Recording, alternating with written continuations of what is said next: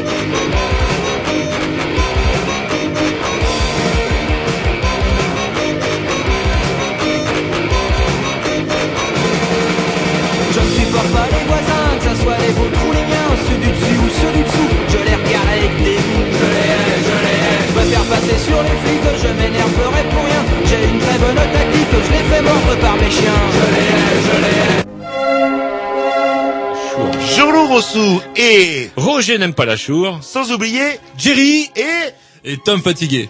Pourquoi fatigué C'est vrai que vous êtes tout pâle, tout cerné. C'est vrai, on n'a pas eu le temps de se, se rencontrer. tellement passionné d'informatique que Ah, vous je fais êtes. que ça. Dès qu'il y a l'ordinateur qui marche pas, vous vous précipitez dessus. Non, et au puis il détriment faudrait- des amis, de l'être humain. Exactement. euh, arrêtez le virtuel. Alors, pourquoi êtes-vous fatigué Vous pourriez nous le dire, sinon c'est nous qui allons le dire. Oh, c'est à force de bricoler maman. Ouais, ouais, on bricole moment, on ne prend pas ses précautions.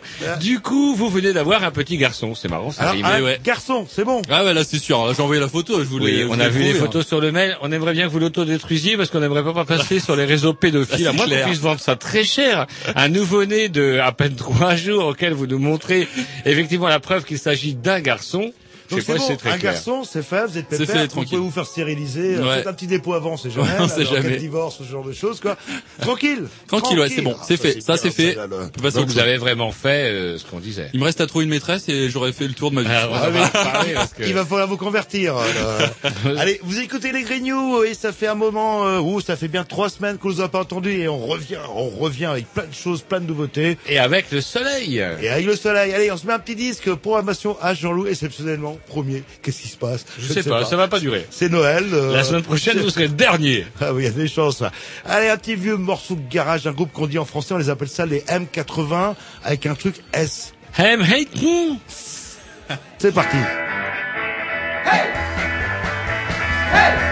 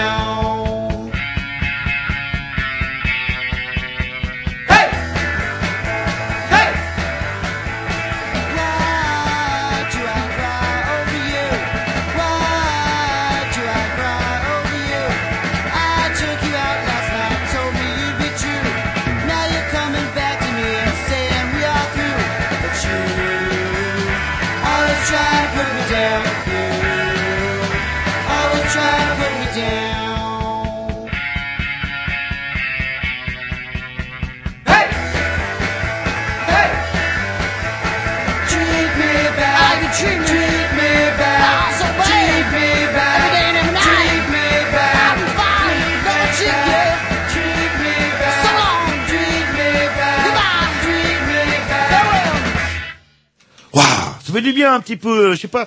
Je suis très garage ces temps-ci. Enfin, je l'étais quand j'ai fait la compile il y a 4-5 mois. Là, le- j'ai changé. Maintenant, je suis plutôt euh, salsa.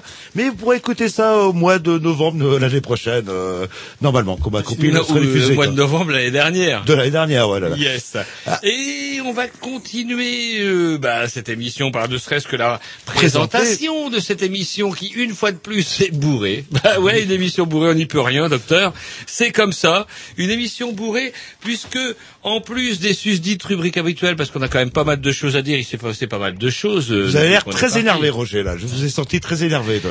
En plus, nous recevons euh, un vieil ami, à Jean-Loup et moi, nous recevons Erwan. Euh, Erwan qui viendra euh, nous parler non pas de, de la commune qui euh, défraie la chronique en ce moment. On sait où c'est maintenant. là. Ouais, apparemment, c'est carrément une république islamique. Rosé, c'est ce que j'ai bien compris, euh, la donneur des informations sur TF1. C'est surtout que bah, il y est pas souvent, euh, Erwan, à, à. Il est plus parti à droite, à gauche, euh, parce que ce monsieur est aussi bah, un artiste. On reçoit beaucoup d'artistes en ce moment. Oui, oui, oui, encore un voyageur ou un globetrotter qui nous présentera son passeport euh, tout à Voilà, l'heure, parce qu'on s'est fait avoir pas- quelques fois. Là, Ouais, Là, un photographe qui est réfugié en Suisse aujourd'hui parce qu'il a peur des, des poursuites et qui, en fait, nous a jamais présenté son putain de passeport. Bref, vous, vous avez voyagé, vous êtes éclairagiste, vous êtes, euh, on va dire, dans le, dans le théâtre, on peut dire ça? Tout à fait. Yes. Et vous allez nous parler de tout ça parce qu'en ces temps où le soleil arrive, ça donne envie d'en profiter. Peut-être ailleurs parce que c'est pas dit que ça dure ici. Bref, on va nous parler un petit peu de tout ça tout à l'heure après un dix de la programmation à Roger. Si je ne dis pas de bêtises et si je ne dis pas de bêtises, même ça va s'appeler Your Long Disaster. Disaster. Disaster. Ouais. Yeah, Long Disaster.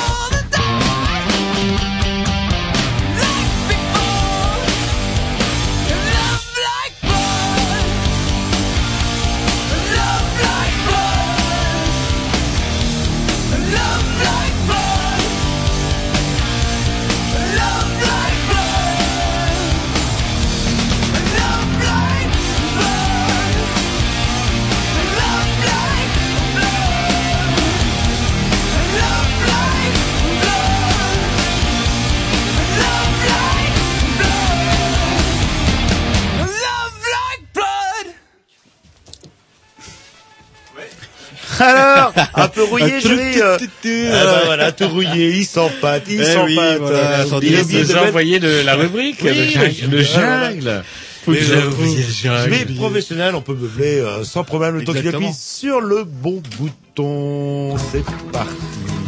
C'est maintenant devenu une habitude, les Grignoux ont en chaque début d'émission et chacun leur tour une rubrique personnelle. C'est ça en fait, tu vois le truc.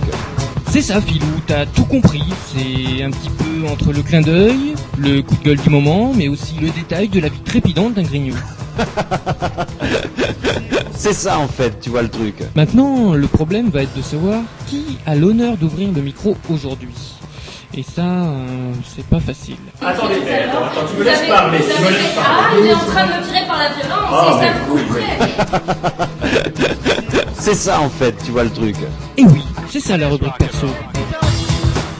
Et ce soir, euh, comme euh, Roger cause, on va commencer par la Oh, putain, rubrique à je Jean-Loup. Ouais, mais je suis pas lui sapé. euh, J'allais dire, euh, ce soir, comme d'habitude, ça va être la rubrique euh, à Roger. Et Roger qui a sorti son canard enchaîné, là, je vois débordant de documents. Oh, J'ai plein de choses, j'ai plein eu au de- téléphone, Ça dégueule trois semaines. Ouais, trois je l'ai eu au téléphone mardi, il était très énervé. Alors je vais lui laisser pour une fois un peu mon tour parce que sinon je vais lui couper l'herbe sur le pied. Euh, je donnerai mon mon euh, mon avis après en faire mesure. Allez-y Roger, allez-y, allez-y, accès. Alors j'ai commencé, j'ai commencé par un truc un peu cool. Tiens, on va commencer par le la semaine où on s'est quitté. Tiens, où on a été voir les Sonics. Vous vous rappelez ce concert? Oui, et là, on- soi-disant, aller voir les petits vieux complètement amorphes, etc. Bah, j'aimerais bien être un petit vieux complètement amorphe dans deux, trois ans comme eux, là, le...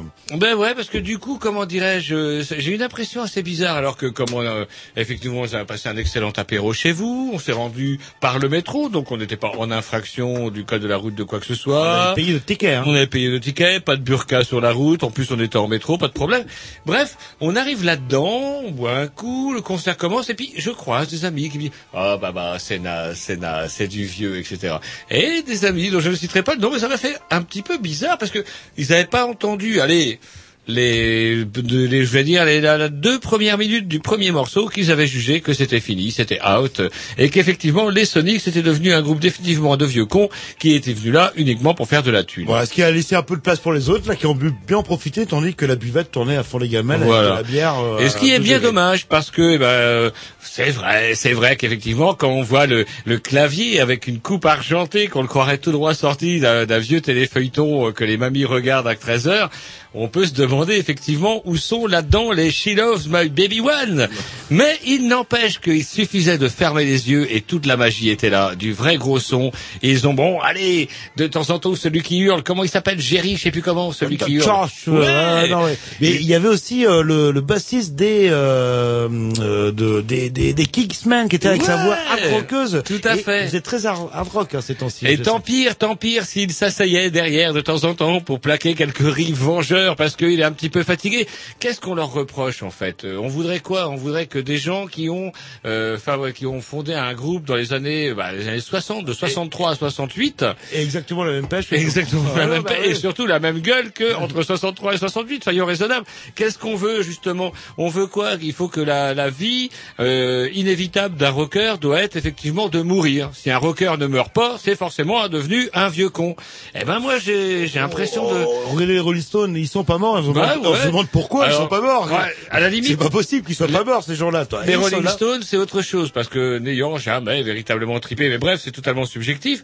Mais lorsque l'on parle, ben justement, si on vient des Sonics, c'est ben quoi C'est quoi le problème de, de la mise en pli du, du clavier? C'est quoi le problème du fait que le hurleur s'asseyait de temps en temps parce qu'il était fatigué? Si l'énergie finalement reste totale, sinon on en revient, ça me fait penser, vous savez, un petit peu à cette série, les séries télé, l'âge de cristal, où passé 30 ans, on doit être forcément éliminé. Parce que le rock'n'roll, c'est forcément jeune, beau et Par contre, passé 40 ans, euh, personne comprend euh, votre référence. hein, là, le, Ouais, bah voilà, voilà. euh, Donc justement, je mériterais de passer hors de la soucoupe et être éliminé comme les gens qui ont plus non, de 30 vous, ans. vous auriez fui. Et euh, vous Ouais. du chef en disant voilà, te- ok, tout le monde doit mourir à, doit mourir à 30 ans, à part moi.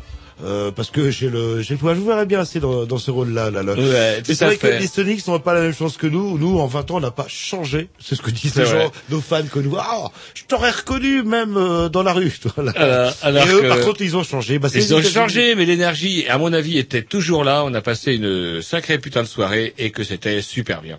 Yes. Voilà. Et ça, je sens... Oh, putain, le canard enchaîné en dessous. Ah, le Je canard que ça va faire Ah mal. ouais, mais attendez, c'est ainsi, il y a un truc rigolo, un truc rigolo pour se détendre. Après, on pourrait se mettre un petit dix, Ouais, et après, on va parler quand même du gros, gros bug, parce que avec cette histoire de, justement, on a un habitant de Rezé sous les mains. suis On- témoin. il va nous dire si effectivement Rezé, commune située au sud de Nantes, est devenue une république islamique. Donc, une petite nouvelle, une petite nouvelle rigolote. Une société allemande raille la taille de Nicolas Sarkozy. Avec le slogan suivant, faites comme Madame Bruni, prenez un petit français. Le slogan de la dernière publicité de l'entreprise de location de voitures Sixt se moque ouvertement de la taille de Nicolas Sarkozy. Voilà des gens qui savent rire. Je trouve ça très drôle. On se moque pas. Il y a des choses qu'on ne touche pas. On n'a pas le droit de se toucher, de Voilà. toucher au nain. Allez, un petit Allez. disque. Alors, c'est programmation au petit. Au petit Tom. Allez, Tom, alors Tom, au petit fait- Jerry ou au grand Tom Ouais, mais Alors, me donne il pas le micro. Bah oui, bah il faut apprendre à parler dans le micro. Normalement, on est à la radio, on parle dans un micro. Alors, Eh que- ben, c'est du, c'est du dub euh, Quantic sous l'orchestra. ouais, Voilà, ben, c'est parti. c'est du ouais, quantique, quoi. Ouais, du quantique, Ouais, quoi. ouais, c'est- c'est bien. Un peu dub, quoi. Ouais, ouais, c'est pas mal.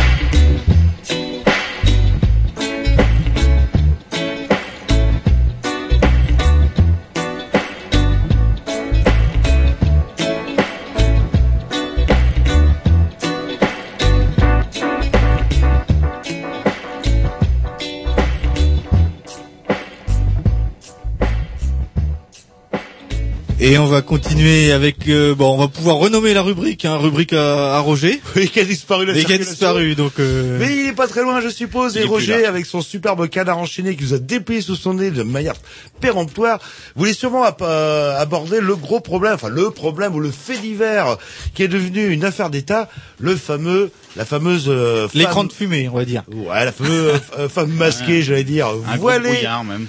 de Rosé et ce que j'appelle dans un premier temps un peu l'effet boomerang, c'est-à-dire là oui 22 euros d'amende. Je crois qu'ils avaient fait de la payer hein, les 22 euros d'amende. Tout le monde. Hein, C'est un problème de radicalisme au départ, en fait, tout simplement. Ouais, avant que, avant d'être un problème de racisme. ou, de- ou de principe, hein, je pense tout simplement. Quoi, bah femme, quoi, bah. Et alors, ce qui était rigolo, c'est que cette nana-là qu'on voyait à la télé, elle s'enfonçait toute seule. Dans un premier temps, elle voyait que les yeux. Oui, vous voyez que je peux conduire. Et je n'ai pas comme ça, dit-elle, en rabattant un truc où on voyait là vraiment plus rien du tout. le, le, bah, l'espèce de, de, de grille qui sont devant, euh, Mais etc. C'est utile une grille, Jean-Loup. Moi, je crois que si vous vous racisme, promenez pas etc. grille, Avec un euh, soleil comme ça, là, Et- ça peut être utile. Affaire d'État. Et Roger, qui est revenu et qui va pouvoir, il est là, votre canard. Allez-y. Euh, alors c'est pas tant le cas d'arracher ici. Alors il y a deux choses. Allez-y. Moi la première chose, la première chose qui m'a fait un petit peu bondir, c'est et j'ai perdu mes feuilles. Il suffit d'aller tisser. Tiens. Mais voilà, voilà, ouais, voilà. merci. Sans note, vous êtes un peu Moi, il y a le premier truc qui m'a fait bondir dans cette histoire dont j'avais pas vraiment euh, entendu parler au début, c'est oui, on va lui enlever la nationalité française. Oui, Oh. après les conséquences. Alors, on peut Alors rappeler. attendez, euh, moi j'en ai- j'en étais est-ce qu'il pas. était on déjà reviendra, français on, au on départ dira tout le mal qu'il faut de, de la ville de Rezé, d'où est d'où euh, d'où vient euh, notre notre invité de ce soir tout à l'heure. Ça, je veux bien qu'on dise du mal de Rezé, il y a pas de problème. Rosé, ville socialiste, comme beaucoup d'autres. Mais par contre, là, où, ce qui m'a choqué dans cette histoire, c'est qu'on dit allez tiens, celui-ci, t'es polygame, pan, micro, on t'enlève, on t'enlève la nationalité française. Alors moi je croyais quand même que là, quand on vous octroyait la nationalité française, c'était c'est pas un truc comme on vous dit tiens aujourd'hui t'as le permis, demain tu l'as plus.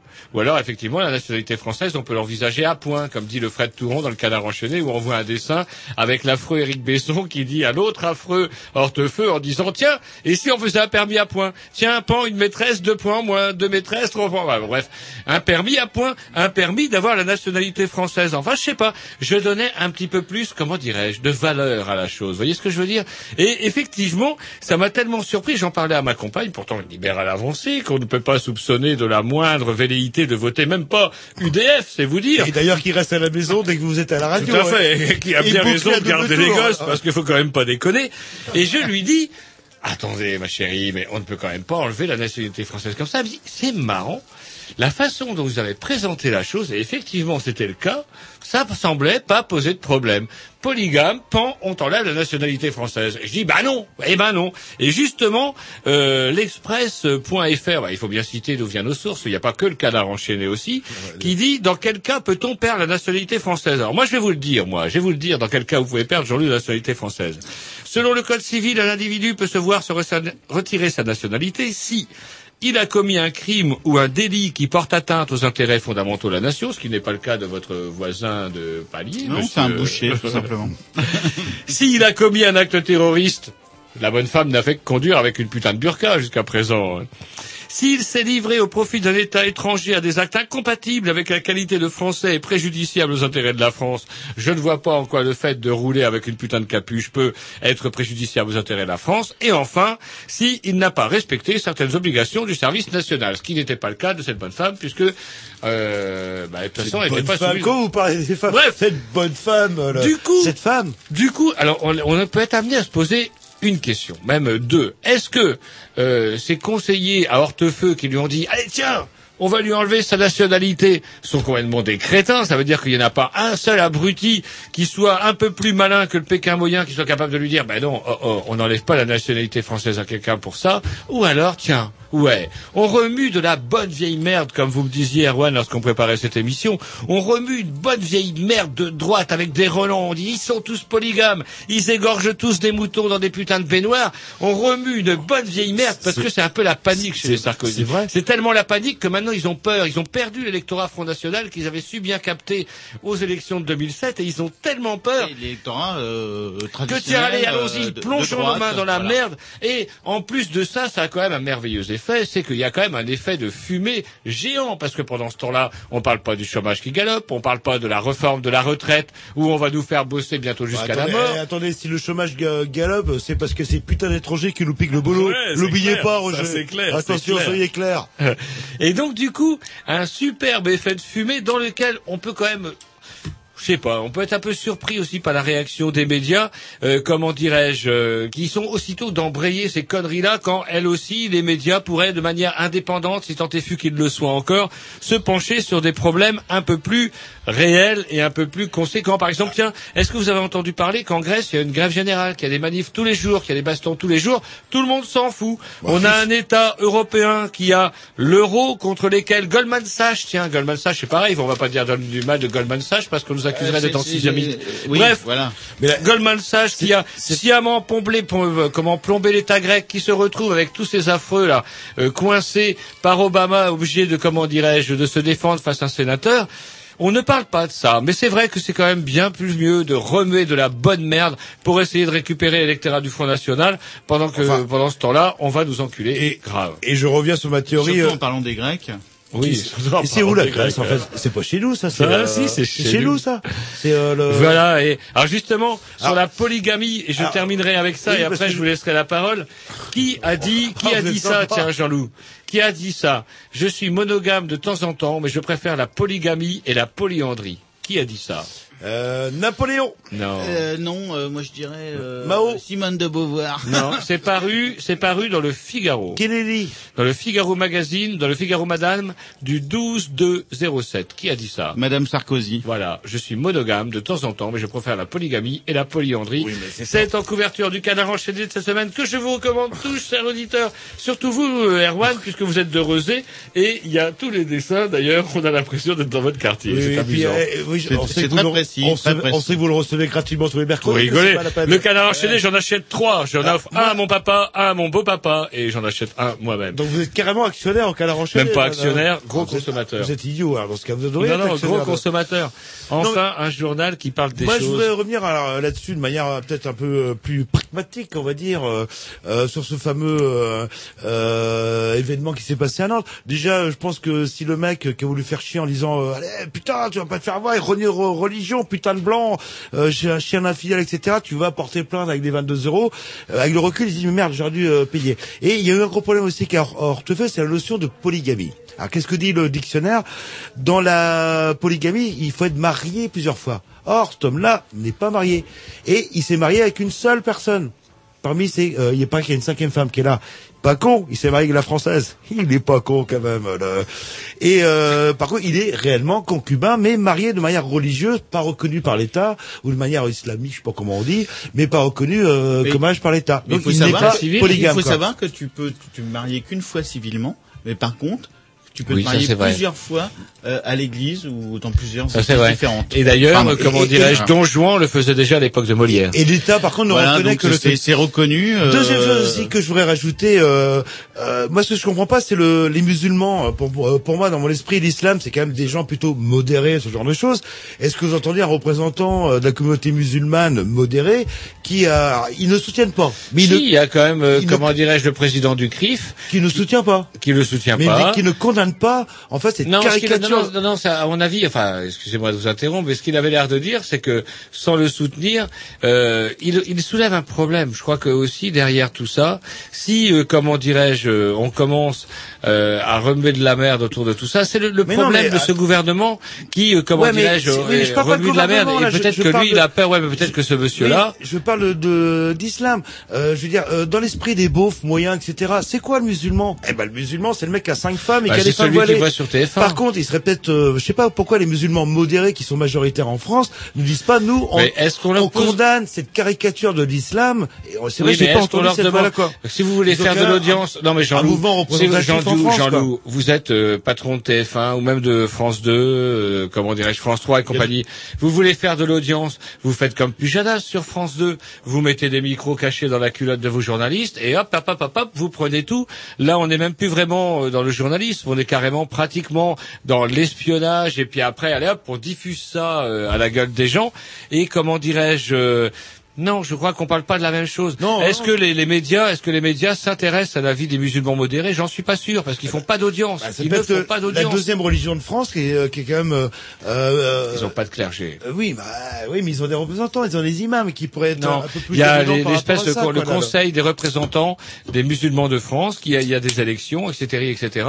Et- mais c'est très compliqué. On- Il n'y a pas une hiérarchie religieuse on- on- aussi, euh, comment dirais-je, homogène que chez les catholiques. Ouais, mais c'est vrai que nous, on a une hiérarchie religieuse avec un pape, Benoît XVI, qui notamment a réintégré euh, les intégristes, les, les les, le, les lefévristes, je crois qu'on qu'on dit, euh, qu'on les branchait, quoi, euh, dans l'Église actuelle, et c'est-à-dire ces gens-là.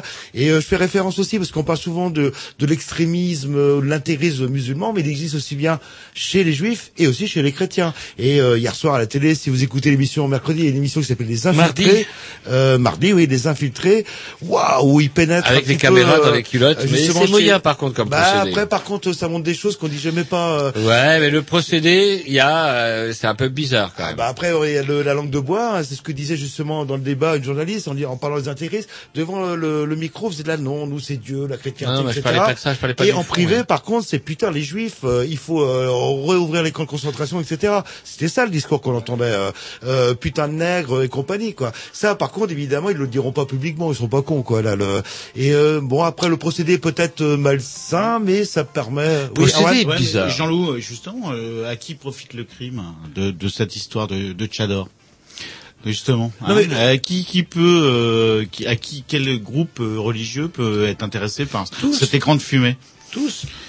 Bah, euh, moi, je, je citerais plutôt un, un groupe plutôt euh, majoritaire ici en France, quoi, toi. plus Oui, bien sûr. quoi, Et tu vois, quand voilà. Hein, l'Église catholique ne s'est jamais opposée au port du voile.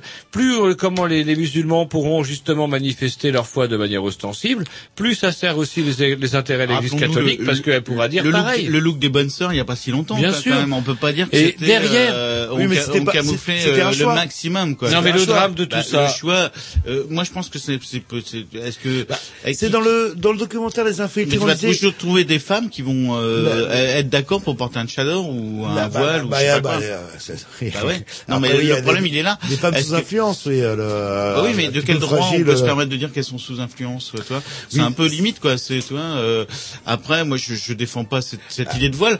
Après, le problème, c'est euh, comment. euh, c'est un problème beaucoup plus Alors, vaste, quoi. Ça. Et euh, C'est- avant de taper C'est plus une histoire de guerre de religion, euh, en réalité, que Bah, on, on revient euh, où c'est l'intérisme, qu'il soit, tu soit catholique, qu'il soit musulman, qu'il soit euh, juif, euh, qui, on revient à des guerres de religion euh, ou ce genre de choses. Et est-ce qu'on pourrait pas aussi, par contre, moi derrière tout ça, il y a ce que j'aimerais bien quand même rappeler qu'il y a au fond des choses de tout ça, euh, il y a quand même euh, l'irresponsabilité d'un gouvernement qui n'hésite pas à remettre la merde la plus saumâtre Oui, et la en gauche- ne, en et ne la- rés- et la en ne gauche est très- résolvant rien. Et la gauche est très emmerdée. Alors, Alors la euh, gauche est très euh, emmerdée. Alors justement, est-ce que non, derrière, est-ce que Ah, derrière et tout la ça, gauche et le discours de gauche est quand même Non, mais ce la, que je la voulais défense dire- des femmes et compagnie et que là ils ne vont pas Non, mais ce que je voulais dire, Jean-Loup, le problème, le ça, problème, ça faut savoir si on est dans une putain de république laïque, oui ou non. Mais euh, quand on a un président qui veut faire passer une loi sur la burqa et qui dit en même temps l'instituteur ne remplacera jamais le curé, permettez-moi de douter de la sincérité, la sincérité de l'animal, parce que c'est ça le problème, c'est qu'on parle, on parle, on parle, le temps va vite, on oublie les choses qui sont dites, mais moi il se trouve que même sourd comme un pot, j'ai une putain de mémoire. Et quand j'entends un président de la République qui dit l'instituteur ne remplacera jamais le curé et qui s'amuse à des fins purement électorales à remettre une merde raciste avec des remulgues aux conséquences totalement imprévisibles, comme les tarés qui se sont cru autorisés à bombarder, à pas à tirer sur des façades de plusieurs mosquées, qu'est-ce qu'il veut? Alors, Qu'est-ce que veut le gouvernement? Effectivement, si le gouvernement veut qu'on crée, que reconstituer les conditions d'une guerre civile, pourquoi pas? Bah, Pourquoi pas? eh, Roger, c'est un gouvernement de droite qui fait son boulot non, de droite. ouais, qui fait son boulot de droite. Mais Jean-Loup, et là où je suis d'accord avec vous, Jean-Loup, par contre, c'est que que dit la gauche, quoi? Est-ce que la gauche est d'accord avec effectivement le fait qu'on ait des bonnes femmes Bah, qui n'ont pas le choix? C'est pas vrai, Ségolène. Royal euh, botte en touche en disant Oh la burqa c'est pas très important, on en parlera après, il faut défendre les agriculteurs. Donc on va parler. elle a pas tort non plus. C'est pas des on en voit sur Euh, Rennes une alors fois, le- deux fois par non, an. Non, mais euh, et puis on va conclure là-dessus en le mettre un petit disque aussi euh, dans le le débat qui a suivi le- les infiltrés euh, euh, sur ce sujet-là. Euh, on dit oui aujourd'hui la burqa c'est 2000 femmes. Euh, ouais c'est rien, c'est dérisoire. Et un mec qui rajoutait il y a 5 ans c'était zéro. Ouais, mais là, je suis pas d'accord. c'est 2000. J'ai toujours vu autant, je, je j'ai pas vu d'évolution, notamment en ce qui concerne la burqa, s'entend. On parle pas du voile. Et là, du coup, euh, le- on a un grave problème parce qu'on ne peut pas agiter de la merde de façon inconséquente comme le font Hortefeux et Besson.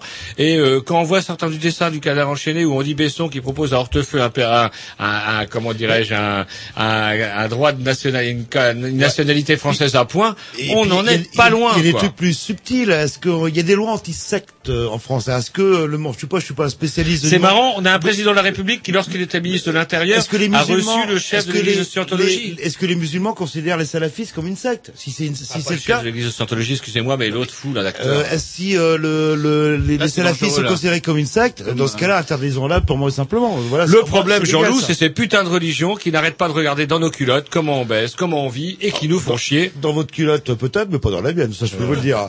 Allez, euh, oui, euh, ouais, un petit mot oui, pour le petit euh, homme de euh, de Moi, ça confirme un peu mon, mon idée du journalisme aujourd'hui qui est devenu un business. Et pour faire du business, faut faire de l'audience. Et la meilleure façon de faire de l'audience, c'est de parler de sujets qui, qui provoquent le débat. Et, euh, et c'est exactement ce que vous êtes en train de faire. C'est qu'il y a des pour, il y a du contre. Il n'y a pas de, de bonne idée de, enfin, il n'y a pas de vérité ou de réalité.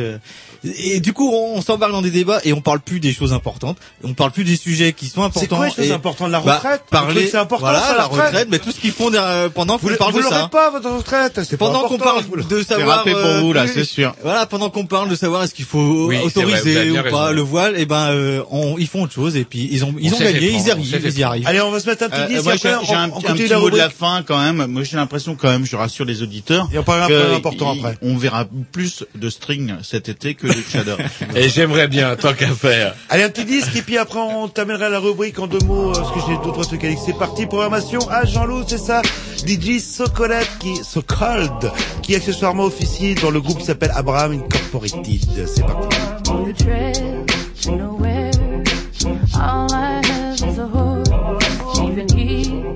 would leave if he broke free of this curse. All I got's memories. They aren't even mine. The dry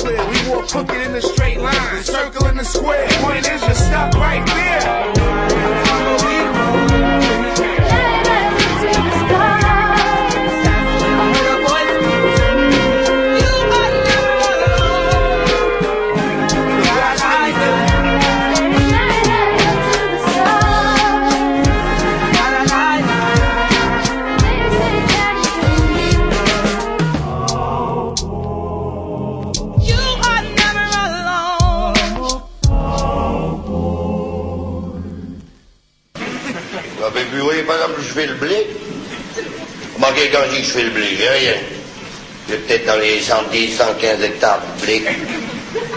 Mais ça paye pas. Le blé, ça paye pas. Ça paye, oui, si on veut, ça paye quoi pas. Ça paye la semence, quoi. Puis on a, a des frais, oui. Moi, j'ai acheté une nouvelle moissonneuse US canadienne. Les Américains du Nord, sont malins, les Canadiens. C'est tout nouveau. C'est des moissonneuses, je ne sais pas si vous êtes au courant. Ça vous moissonne le blé. D'un côté, il y a les balles de paille qui tombent, ça ramasse le grain.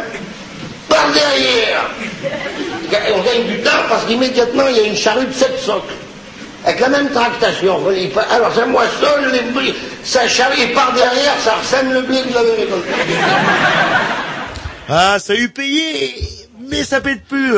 Et c'est marrant Fernand Reynaud qui passe un peu comme un comique un peu euh, ringard euh, de la Très suranné, c'est très très suranné. Bah, il y a quand même deux sketchs qui ont absolument pas vieilli. euh, L'histoire de, de l'étranger qui vole le pain des Français et qu'ils ont le trouvé boulanger qui chasse le boulanger. Et l'histoire des paysans. Oh, oh, on est dans la misère. Ça a eu payé, mais là, pff, on gagne plus rien. Et le, référent le justement. boucher qui a plusieurs femmes.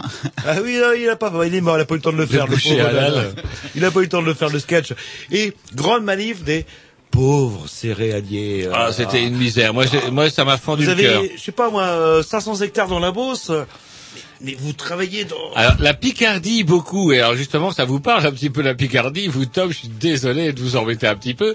Mais dans, dans Ouest France, j'ai lu euh, tout plein dans plusieurs journaux. euh, Parce que c'est un peu par chez vous qu'on fait le blé, non? Ah oui, oui, il y a eu beaucoup de blé. Et alors, le blé, ça, ça a eu payé, mais ça ne paye plus. Bah, alors. oui, hein, c'est- ça rapporte plus autant. Ouais, ils, sont, Ah. ils sont plus en 4x4, ils sont en BM maintenant. Là, Bah, là. c'est ça, ouais. Ah, quel roi. Ah, c'est Alors vous dur, qui ça. connaissez un petit peu, puisque vous connaissez un petit peu le coin, est-ce que est-ce que c'est cette vision caricaturale qu'on en a, nous Jean-Loup, avec, bah, par exemple, tiens, le prince Albert de Monaco, est-ce qu'il manifestait, tiens, par exemple, hier Pourquoi il aurait manifesté euh, bah parce que c'est un des plus grands propriétaires céréaliers de France, il faut le savoir, parce que le blé, ça a eu payé, mais euh, je crois que ça a eu payé quand même pas mal, parce que je me rappelle quand même en 2008, en 2009, lorsqu'on parlait d'émeutes au Caire, où on allait se provoquer, tiens, une petite troisième guerre mondiale, parce que t'as des enculés qui spéculent sur le blé, et qui font qu'au final, Et les les gens qui... qui... nous faisaient chier avec leur biocarburant aussi, faut pas l'oublier.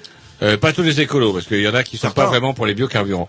Bref, du coup, le céréalier est dans la misère, il est dans la panade, et toujours le même discours, mais c'est pas grave, on le fait encore une fois de plus, on vous le sert réchauffé.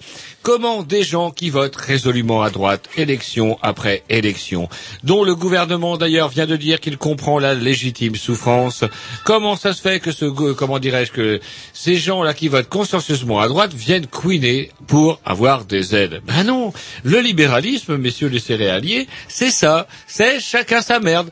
Et le fait que l'Europe veuille se dégager effectivement euh, des, des, des frais engendrés par la politique agricole commune, bah c'est peut-être pas illégitime. Peut-être Ouais, qu'on pourrait s'occuper des ouvriers de l'industrie aussi, chers messieurs les céréaliers, parce que vous, eux- effectivement, eux, dans les le revenus, ils gagnent le SMIC. eh ben, il y a des gens qui, ga- qui gagnent plus rien. Il y a pas mal. Alors, je veux pas mettre une catégorie de, de miséreux contre une autre catégorie de miséreux, mais il y a quand même une catégorie de miséreux qui, elles, vont pour l'UMP. Et quand je les vois manifester du haut de leur gros tracteur acheté à crédit, je m'étonne, je me surprends de se- me demander pourquoi ces cons-là votent toujours résolument à droite. En même temps, euh, peut-être que ça changera à voir.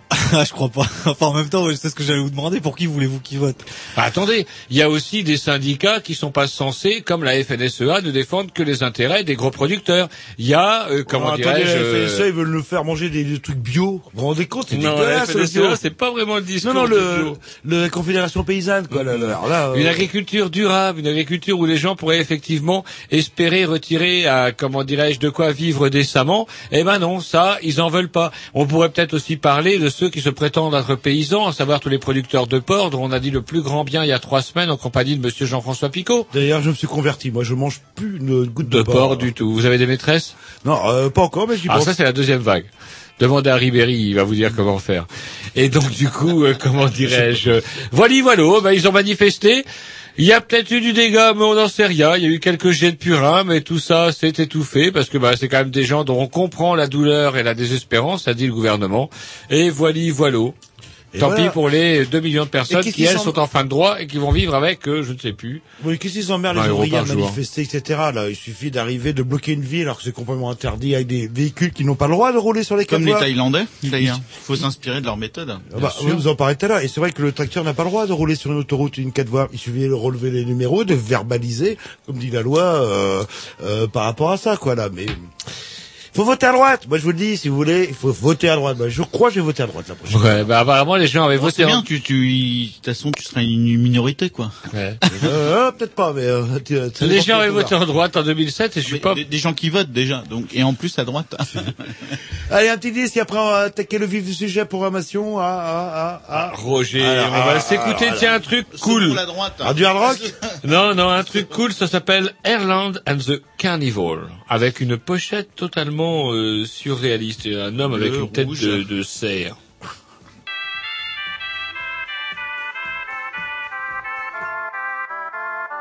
C-A-N-A-L-G. c'est trompé, c'est Cambé. C'est Cambé. Mais non, c'est Canal G, l'émission des Grignoux.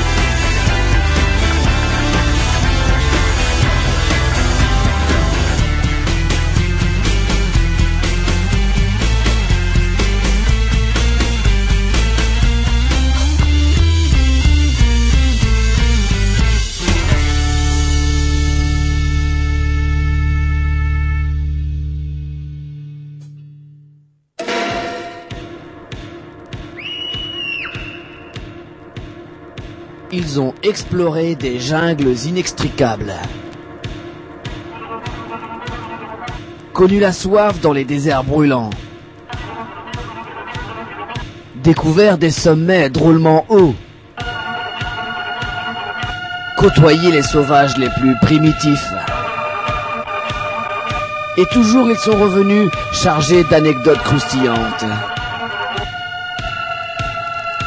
En tant qu'anthropologue, ils se préparent actuellement pour une grande expédition dans l'espace intersidéral pour rencontrer ces étrangers des autres pays qui sont pas comme nous. Eh oui, on aurait bien aimé effectivement ce soir vous parler de ces étrangers qui sont pas comme nous.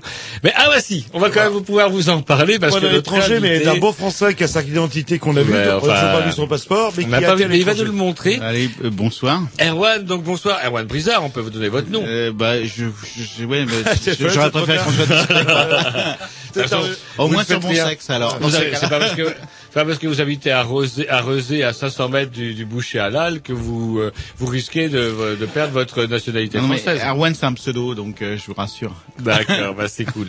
Bah ça me fait bien plaisir en tout cas euh, de, de vous réinviter ce soir puisque du coup on est quand même euh, on est de, vieux vieux amis, on se connaît depuis bien longtemps. Ah bah oui, bah, surtout quand je t'appelle Roger. Eh, et du coup, euh, comment dirais-je, euh, on avait envie de vous inviter ce soir parce que bah tiens, il y a du soleil et puis on se disait une émission de rentrée, bouh, les gens vont avoir les boules, tout le monde rentre et tout. Et ben non, nous on va vous parler un petit peu de voyage, on va vous parler pays de où il fait froid. Ouais, de ça, pays là, pas forcément où il fait euh. froid, de pays où il fait chaud, de pays où il, y a, où il pleut. Vous avez été dans des endroits où il pleut. Un peu comme le climat à Rennes euh, aujourd'hui, quoi.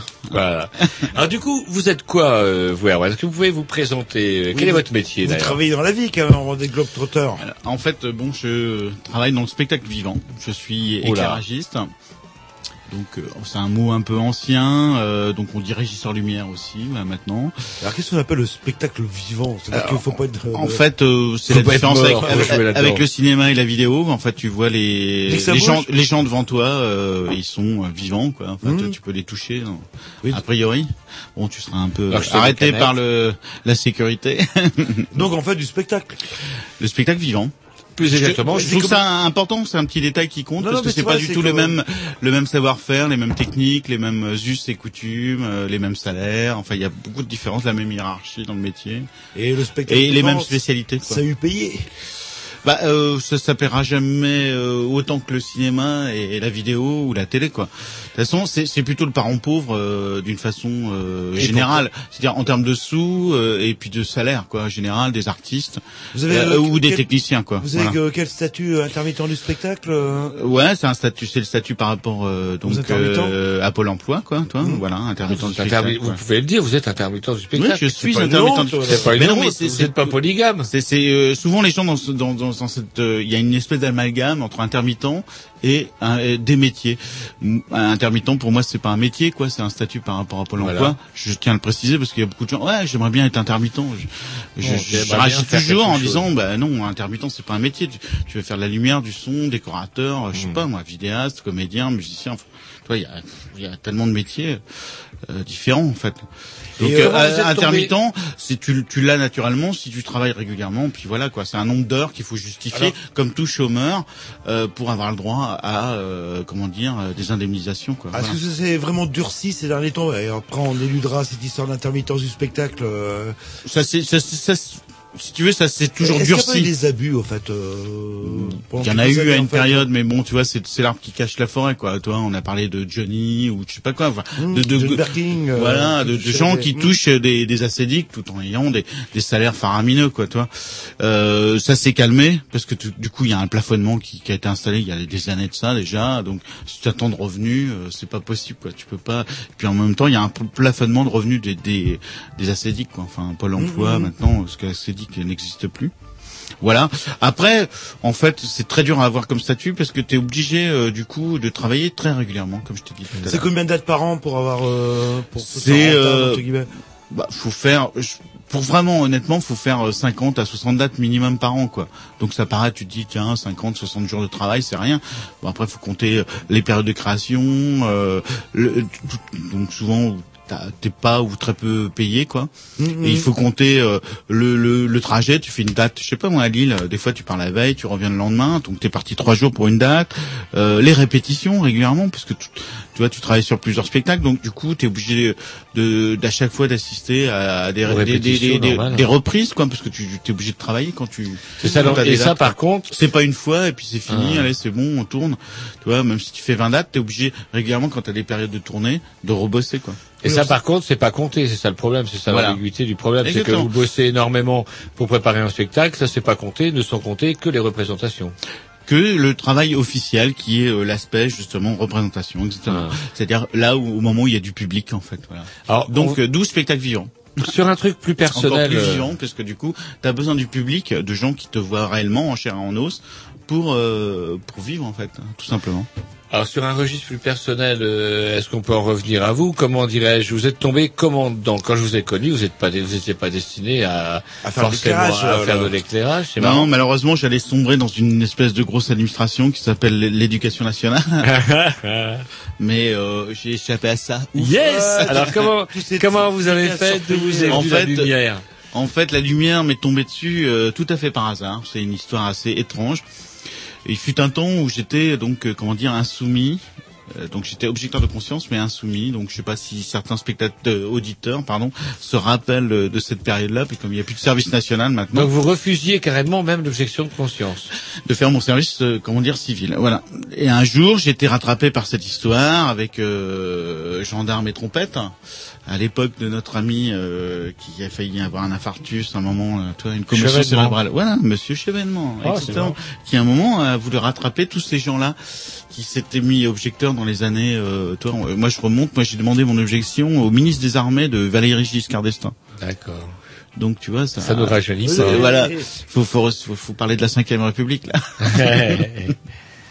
Et euh, voilà, donc euh, donc les années passent. À un moment, les gendarmes se pointent chez moi, euh, 7-8 ans plus tard, et me disent voilà, maintenant c'est fini, on rattrape tous les les, les insoumis à l'objection de conscience. Je me suis retrouvé en procès.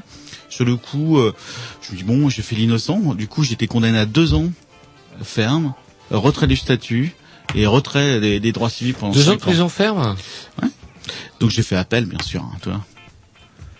Vous n'auriez de toute manière jamais pu rentrer dans l'éducation nationale avec. Euh... Bah là, c'était rappel. Oui, oui, donc c'est vrai, autant dire euh, de crainte. alors, deux ans de prison ferme, comment Donc vous- je- j'ai à l'époque j'ai fait appel, j'ai fait donc euh, du coup euh, j'ai choisi de trouver une asso parce que du coup je, toi euh, c'était l'époque il y avait c'était Mitterrand quand même. Ouais, il y a quand bossait et donc c'était c'était change- à l'époque c'était que les eaux et forêts. Et tout d'un coup, c'est devenu ouvert à- aux assos culturels, sociales, etc. Voilà. Et euh, j'ai une copine que j'ai rencontrée par hasard qui m'a dit ouais, qui cherchait quelqu'un dans une maison de quartier où il y avait une salle de spectacle en tant que techno, son et lumière. Donc je me suis pointé. J'ai un peu bluffé, j'étais pris. Et euh, quelques jours plus tard, je me retrouvais à faire une régie et lumière. Et sans expérience particulière, sans formation Zéro, particulière. non, sans formation. Et ça m'a plu tout de suite. Mm, mm. Voilà. C'est une drôle C'est d'histoire. en quelle année ça? Et donc, quand tu aimes, t'apprends à toute vitesse. Alors, c'est en 86. 86 Ah. Ah, Et bon, donc, du donc c'est les années longues, 86, euh, c'est les euh, années, euh, c'est le début des booms des, des, des, des salles de spectacle à Nantes, oui, à Nantes, la qui, est une grande ouais. ville maintenant. Il y avait rien, quoi. Il y avait le théâtre Gralin pour l'opéra, machin. Il y avait deux, trois endroits, euh, tu vois, l'espace 44, une autre salle très bourgeoise ou la MCLA, machin. Puis c'est tout. Il y avait rien, quoi. Toi, c'était le grand vide. Mhm. Donc, qu'est-ce qui faisait une- la mission de diffusion culturelle à l'époque? Les centres sociaux, les maisons de quartier? Toi, on a, on a oublié toute cette histoire qui existait avec des salles, des, des salles euh, sous-équipées, mais bon, toi, on, on parle Oui, des années 80, quoi. rock'n'roll, quoi, Voilà, là. Mm. rock'n'roll, ouais. Et Où il y coup- avait euh, du rock, euh, de la danse contemporaine, du théâtre, du jeune public, il y avait tout. En fait, il y avait des spectacles, il y avait deux, trois spectacles par semaine.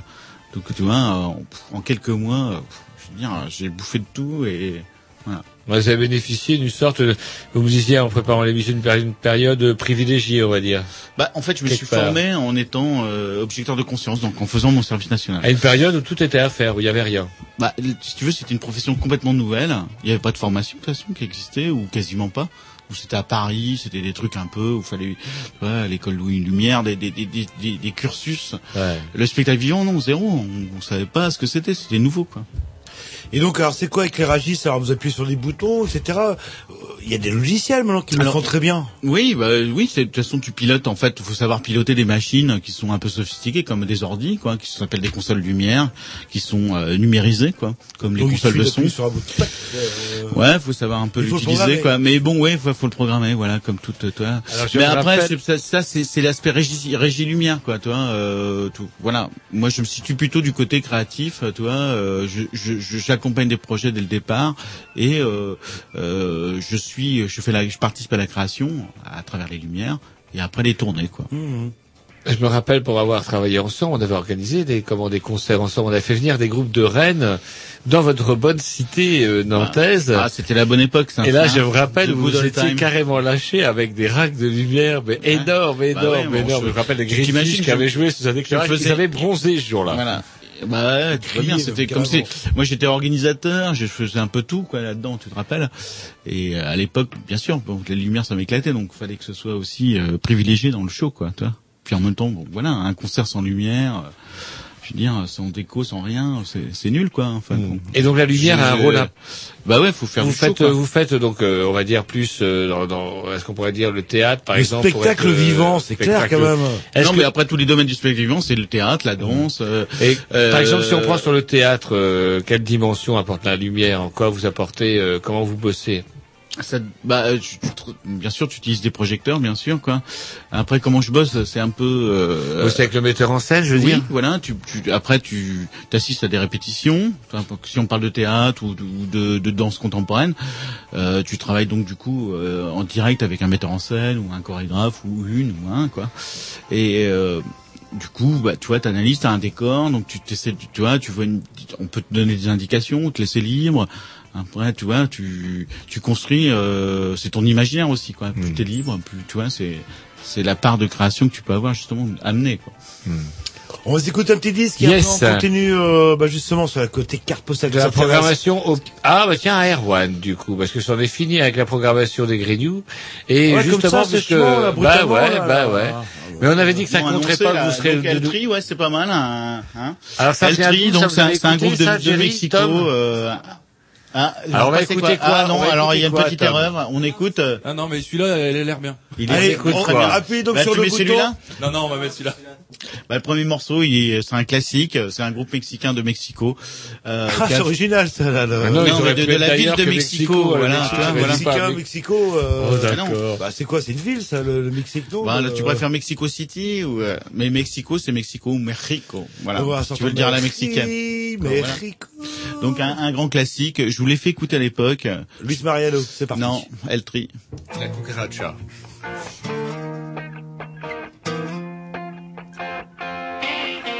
gustaría verme nadando en un charco de sangre? O colgado de una cuerda, sin aliento y sin aire. O cayendo lentamente al fondo de un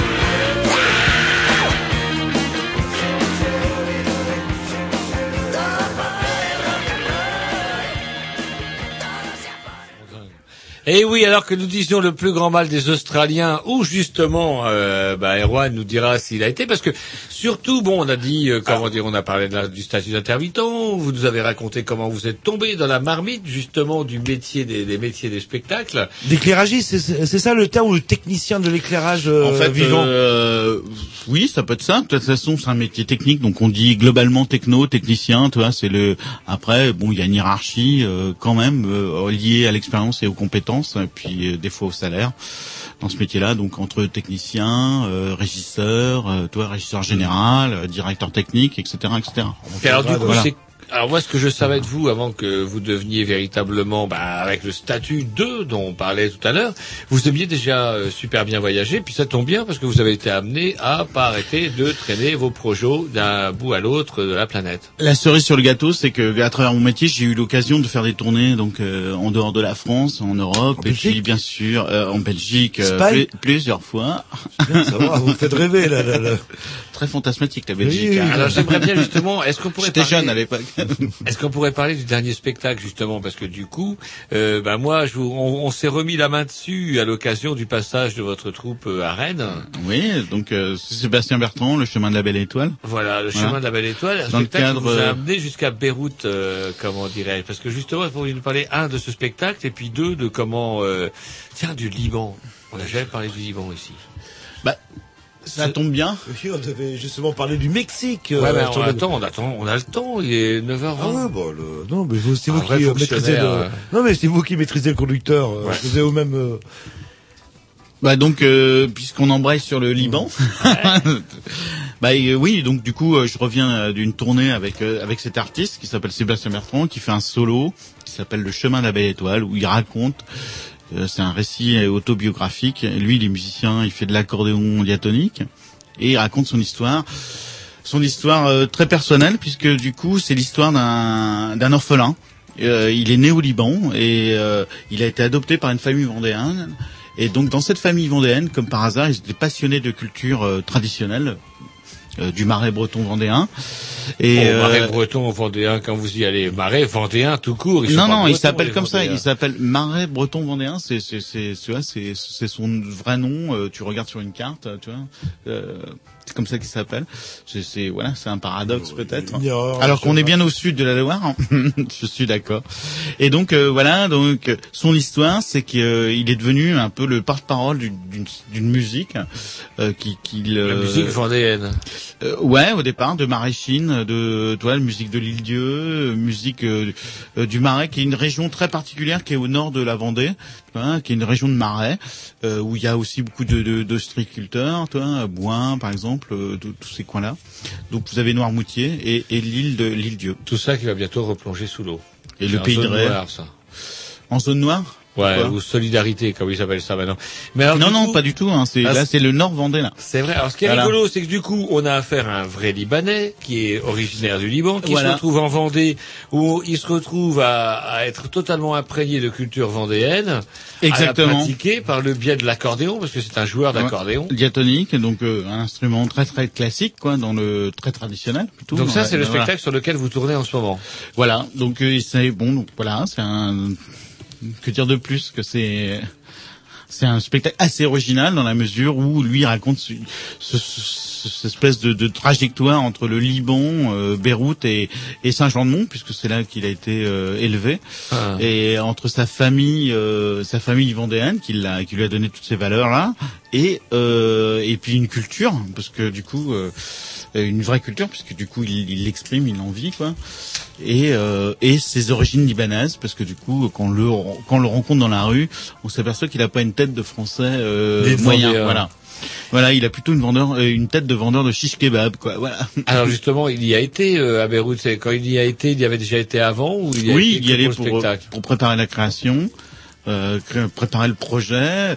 Euh, donc, il- ce projet, faut savoir aussi. Bon, j'ai oublié un personnage important qui s'appelle Yannick Jolin. C'est lui qui, qui, a, qui a écrit le texte, en fait, qui a mis en forme euh, de mots euh, l'histoire de, de, de Sébastien Bertrand.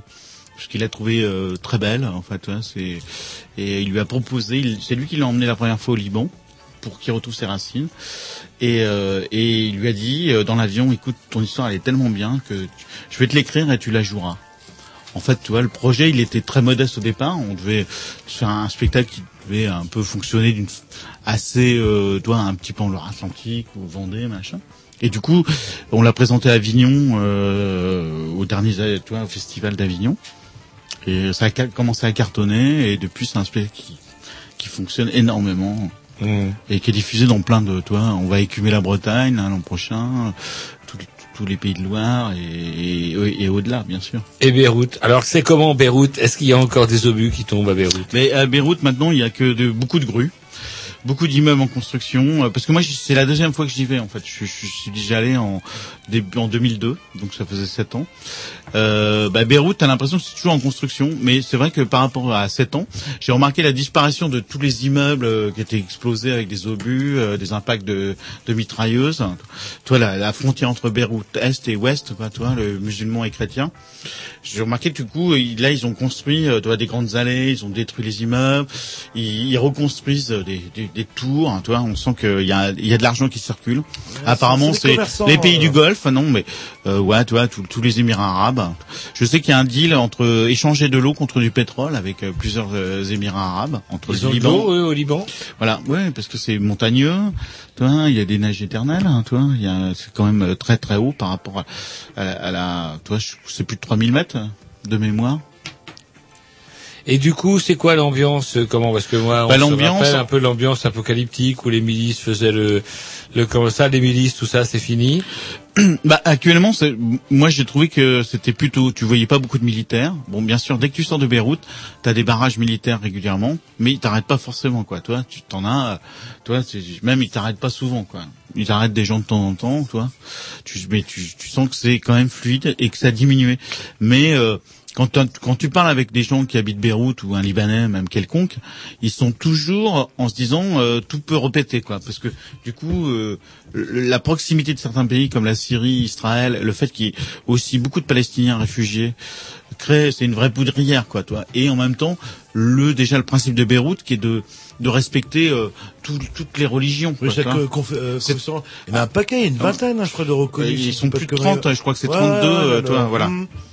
Euh, voilà. Oui, C'est- entre les, les druzes. euh, Ouais, les maronites, les, enfin toi, c'est c'est complexe. Alors Oui. chacun a, a un rôle. C'est une constitution en fait qui est appliquée depuis, je crois, 45 ou 46. Ils ont fait un truc où, selon les le pourcentage Voilà. De religieux, euh, euh, ils ont tel poste. Euh, celui qui a le plus gros poste, le chrétien ou le, le ils ont le droit. euh, ils deviennent, il devient premier ministre. L'autre, il devient ministre de l'Intérieur. L'autre, tu vois, chacun a des postes en fonction de sa confession. Et sauf que les musulmans sont reproduits à fond les gamelles et ça et donc ça- le rapport de monde. Euh, Voilà et donc du coup il y a toujours tricherie sur les sur les comment dire les le recensement quoi Mhm. de la de la population et surtout le recensement euh, comment dire religieux savoir euh, euh, est-ce qu'il y a bien plus de 30 ou 40% de gens qui sont plus Il y a pas musulmans vraiment eu de, de recensement depuis Ben, 46. en- euh, voilà, c'est du, Mmh. du coup c'est un gros, euh, c'est un gros euh, boycott et puis c'est un gros problème, hein, tu vois, Mmh. pour la représentativité réelle de, euh, parce que je trouve ça assez original comme république, c'est quand même une Bah, république. par rapport au oui, euh, bah, Euh, euh, aussi, voilà, oui, mais euh, le, le-. Partir du principe sur un tout petit pays euh,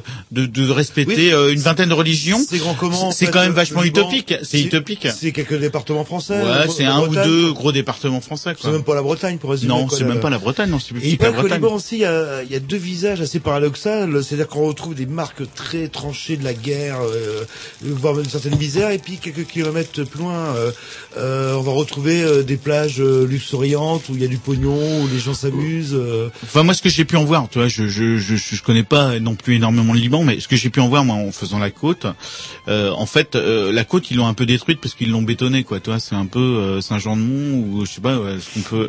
C'est la Vendée, c'est pas chez vous, Voilà. tout ça. Tu vois, ils ont fait des barres de béton, ils ont un peu bouffé sur la mer parce que c'est quand même c'est un petit pays, tu vois, et puis de l'autre côté, euh, tout de suite quand tu te tournes, c'est les montagnes quoi. Tu vois, donc il y a, y a pas de plaine à part la, la fameuse plaine de la Béca, tu vois. Euh, Bien connu dans les, bah, Dans les journaux télévisés. Avec Bah, avec- toujours bien connu parce que Béca, Roger, dans la, dans la plaine tout. de la Béca, euh, tu vois, donc il y a, il y a quand même des camps palestiniens de réfugiés, il y a c'est, c'est des fiefs islamistes, hein, tu vois. Donc euh, quand tu arrives déjà le, le bled, on allait voir justement les fameuses ruines de, de, de la Béca, quoi. C'est des ruines Sauf- romaines. Euh, bah, tout- tout- de toute époque, c'est avant. Il y a eu même les, les Égyptiens. Enfin, Ah, toi, même pas avant. Il y a eu Les fait. Phéniciens. les Assyriens. Euh, ouais, ouais, c'est un tout, c'est dément quoi. C'est chacun est passé à, à rajouter son petit. C'est magnifique. hein. Surtout que c'est dans une plaine. C'est entouré de, de montagnes enneigées. C'est vraiment un spot euh, magnifique.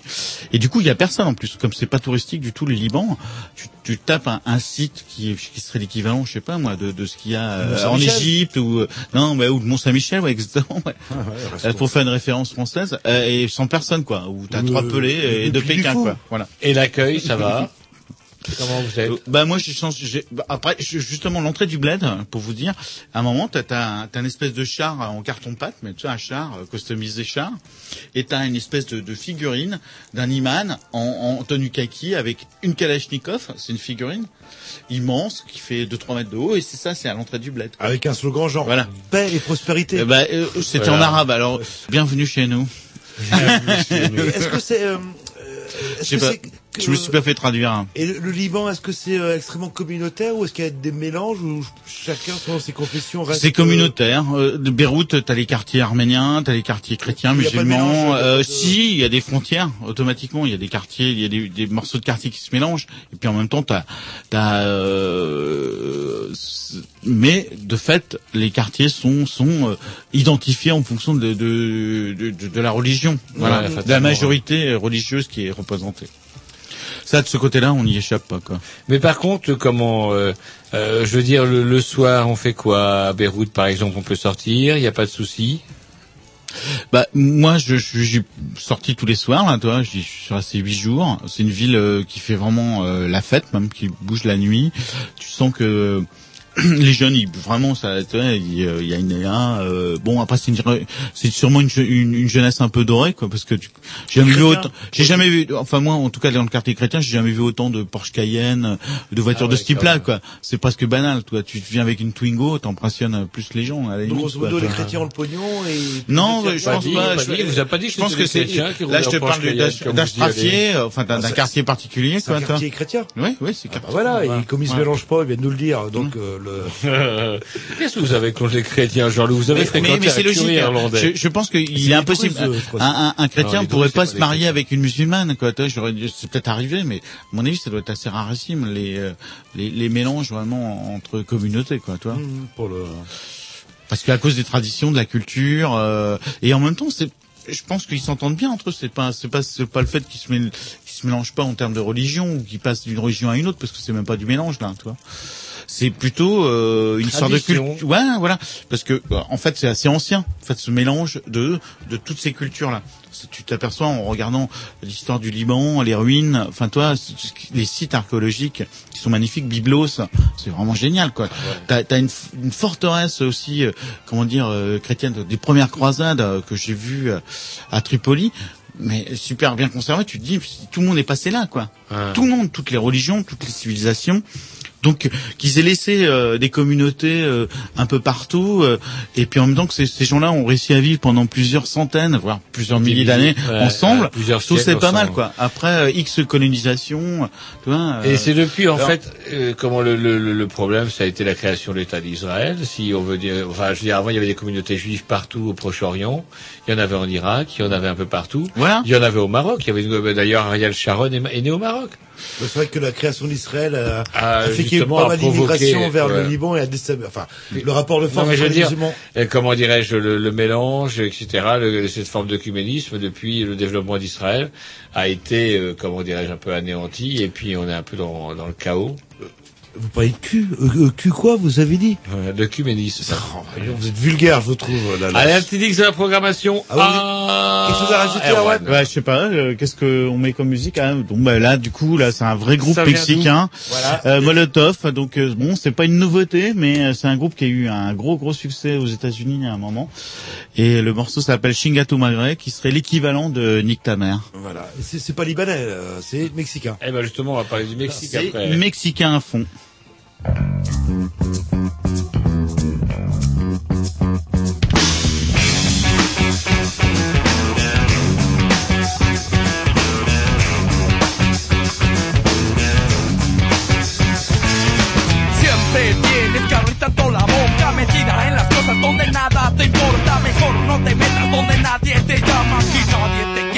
Nadie te extraña. Dime, ¿quién te cedió la palabra? Te pones a hablar, luego nadie te calla ¿Por qué no lo piensas y no lo dices? Que nunca te cansas de meter las narices ¿Por qué no te ahorras tus comentarios? ¿Por qué te tendremos que escuchar a diario? Se sabe en su casa, en todo el vecindario Hay que hacerlo escondidas porque sabes que caga el palo Tu abuela, tu jefa, el puto de tu hermano Se pone borracho, se pone marihuano Me quiere joder y quiere chupar ¿Por qué no chupa faros? Me deja de molestar. A mí, a mi gente, mi brodas, compadre Busca algún pretexto para romperle la madre Para que nadie se quede sin hablar Para que todos chinguemos igual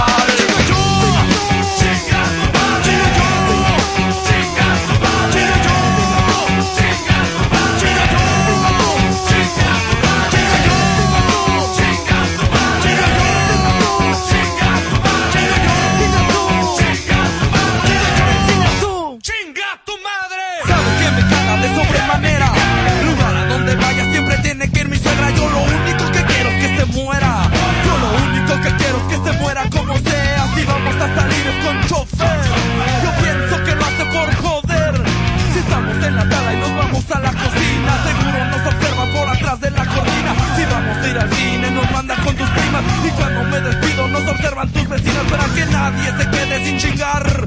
Para que todos chinguemos igual. Digo yo.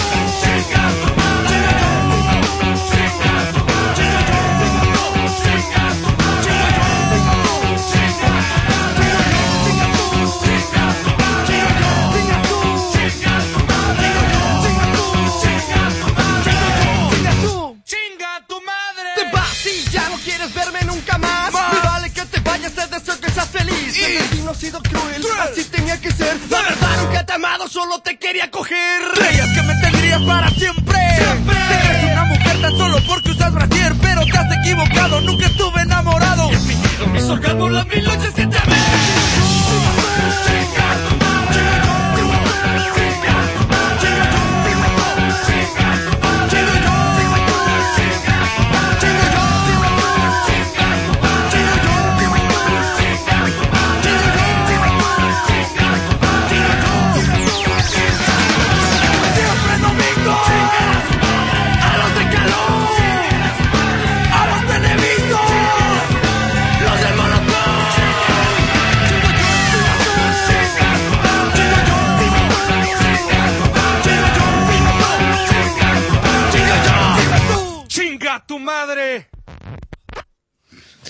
Oui, alors que j'étais justement en train de dire que ce n'est pas tout de vivre par procuration les voyages des autres, que l'on va continuer à développer avec Monsieur Erwan. Bonsoir, rebonsoir Bonsoir. pour ceux qui prendraient l'émission Ah, en cours de route. voilà, donc, du coup, on Mais parlait nous de- serons nous aussi à Saint-Nazaire où nous ferons un reportage spécial. Erwan a promis de nous y emmener. Et Alors- justement, on a écouté un petit morceau un peu péchu euh, mexicain, c'est ça? Oui, mexicain, c'est un groupe euh, de comment dire, de Mexico, Mexico City, Et pour les, les ricains, Un Hmm. groupe mexicain. qui s'appelle Molotov. Voilà. Parce Ah. que le Mexique, ça vous tient un petit peu à cœur. Vous êtes, vous êtes allé professionnellement ou que pour les voyages euh, d'agrément? En fait, euh, c'est une, une histoire d'amour avec le Mexique. En fait, euh, j'ai- j'ai dé- j'ai débarqué euh, en 85, juste après le tremblement de terre de Mexico. Comme Euh, ça, donc- par hasard. le- Bah, j'avais programmé mon voyage hein, Ouais, ouais, et non le tremblement de terre. Et donc, mais j'y suis allé pas pas pendant le tremblement de terre, quelques mois après, quoi. Donc, tu, tu vois, c'était quand même euh, tout était là à nu et les gens étaient traumatisés. Il y avait des secousses encore. Je me rappelle avoir été bergé par quelqu'un et à un moment, on était en train de boire une bière hein, et euh, je vois le truc trembler là, tu vois. Et tout le monde se casse devant moi. Et euh, tout le monde descend l'escalier en courant. Et moi, je n'ai pas bougé de la table. Je me suis pas rendu compte qu'il y avait un tremblement de terre. Donc tu vois, c'est pour te dire l'état de traumatisme des gens, quoi. les- les et toi, tu- moi, je suis resté en ça. place et eux, ils se sont barrés. Et j'ai compris que bon, bah, il y avait un truc pas normal, mais j'avais pas pigé que c'était un tremblement de terre. Ça, c'était en 85, ça, là. Ouais, c'était euh, 86, il a dit le monsieur. 85. 85 Le tremblement de Autant pour moi. Euh, Donc, euh, gigantesque tremblement de terre et... Euh... Donc euh, après, c'est- bon, c'est une anecdote parce que c'est le, le hasard de- des coïncidences. Après, donc j'ai fait, j'étais parti pour un voyage de deux mois. Donc j'ai fait mon premier voyage. J'ai été, euh, c'était un peu bizarre. J'étais un peu mitigé, quoi, tu vois. Euh, en sortant de ce voyage, j'avais eu du mal à piger comment fonctionnaient les Mexicains, comment. Tu vois, vous avez voilà. regardé Vous étiez un peu hispanisant. ouais, je l'ai, je, je comprenais, tu vois. Après, je suis meilleur maintenant en espagnol que que je l'étais à l'époque.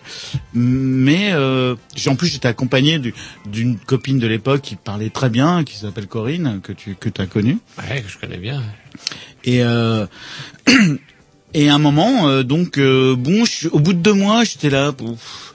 Et du coup, on rentre en France. Et puis avec Corinne, on parle de tout ça. Et puis je lui dis, mais je sais pas, j'ai l'impression qu'on est passé à côté de quelque chose. Euh, tu vois, c'est euh, faudrait y retourner l'an prochain, quoi. toi. Donc du coup, on décide l'été d'après d'y retourner deux mois encore.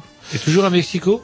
Euh, bah, déjà, on est resté vachement à Mexico pour des touristes. Autant la Mexico, première année, c'est peu attirant. On dit la Bah, la plus nous, les, de la seuls planète, touristes, délinquance partout. Qu'est-ce Bah, qui T'imagines le premier voyage qu'on a, qu'on a fait à Mexico, on est resté trois semaines à Mexico dans un hôtel pourri au bord d'un d'un boulevard hyper bruyant et on a traîné nos gars dans, dans Mexico comme ça. Aucun touriste fait ça quoi. Tout le monde se barre, aller voir Teotihuacan, aller voir les, les ruines. Nous, tu vois, tout, tout- la Sprinas, ils disent quoi, c'est les sites archéologiques quoi, tu vois, la, la culture. Nous, on n'a rien vu de tout ça quoi, tu vois. On est resté, oui, bah... On, Voilà. c'était- On s'est fait un trip urbain. À titre indicatif, c'est combien d'habitants à Mexico? Un Bah maintenant 20, euh, 30 c'est millions, euh, bah ils s'affluent euh, ils ont parlé à un moment de 20 après 22 millions euh, tu vois c'est c'est c'est c'est superlatifs quoi. Tu vois c'est c'est le Caire c'est euh, c'est je sais pas c'est Hong Kong c'est Shanghai plutôt c'est hein L'organisation de la ville, c'est comment Comment on loge euh, plus de 20 millions d'habitants comme ça C'est bah en fait c'est très étalé c'est dans une vallée donc c'est en un altitude bah, euh, si, oui, il y a un centre historique, Historique, c'est-à-dire le, le départ des Espagnols quand ils sont arrivés, comment, au moment où ils ont construit la ville, tu vois, ils ont, euh, ils sont. On disait que c'était une ville comme Venise. Quand les Espagnols sont arrivés, on disait qu'à Mexico, il y avait des canaux partout. Euh, oui, tout à fait. c'était- un lac, hein. C'était un lac. C'était un lac immense. Ils ont comblé tout ça. Ouais, ils ont asséché, asséché, et du coup maintenant il reste si encore des, des, des, des jardins qui s'appellent les jardins de, de Xochimilco. C'est les derniers euh, euh, espaces un peu qui ressemblaient à l'époque euh, justement des, des Aztèques, hein, tu vois. Euh, et euh, et donc il y a plus que ça. Autrement, ils ont un problème d'eau. Là, ils sont obligés de faire venir de l'eau, euh, tu vois, parce que tout est asséché. C'est devenu, Ouais, c'est devenu un désert, quoi, toi. Et, et c'est que des montagnes autour, toi. T'es entouré de, de- t'es dans une espèce de vallée immense, hein, une grande vallée qui fait au moins 80 km de long, sur au moins 60 km de large, quoi.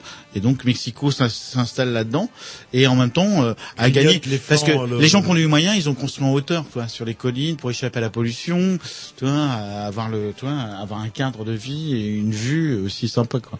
Voilà, classique. Donc les gens riches euh, habitent pas dans le centre-ville, hein, tu vois. Ils habitent, euh, enfin ceux qui ont les moyens, ils habitent en hauteur déjà. Et au sud, au sud de, de, de Pourquoi au Mexique. sud Je sais pas, parce que du coup, il doit y avoir un Histoire climat un peu 2000 différent. Qui emmène moins de merde. Voilà, exactement. Et c'est une ville qui est en altitude aussi. Euh... Bah, le, la base, c'est 1500 euh, au niveau du, tu vois, de- du centre-ville, par exemple.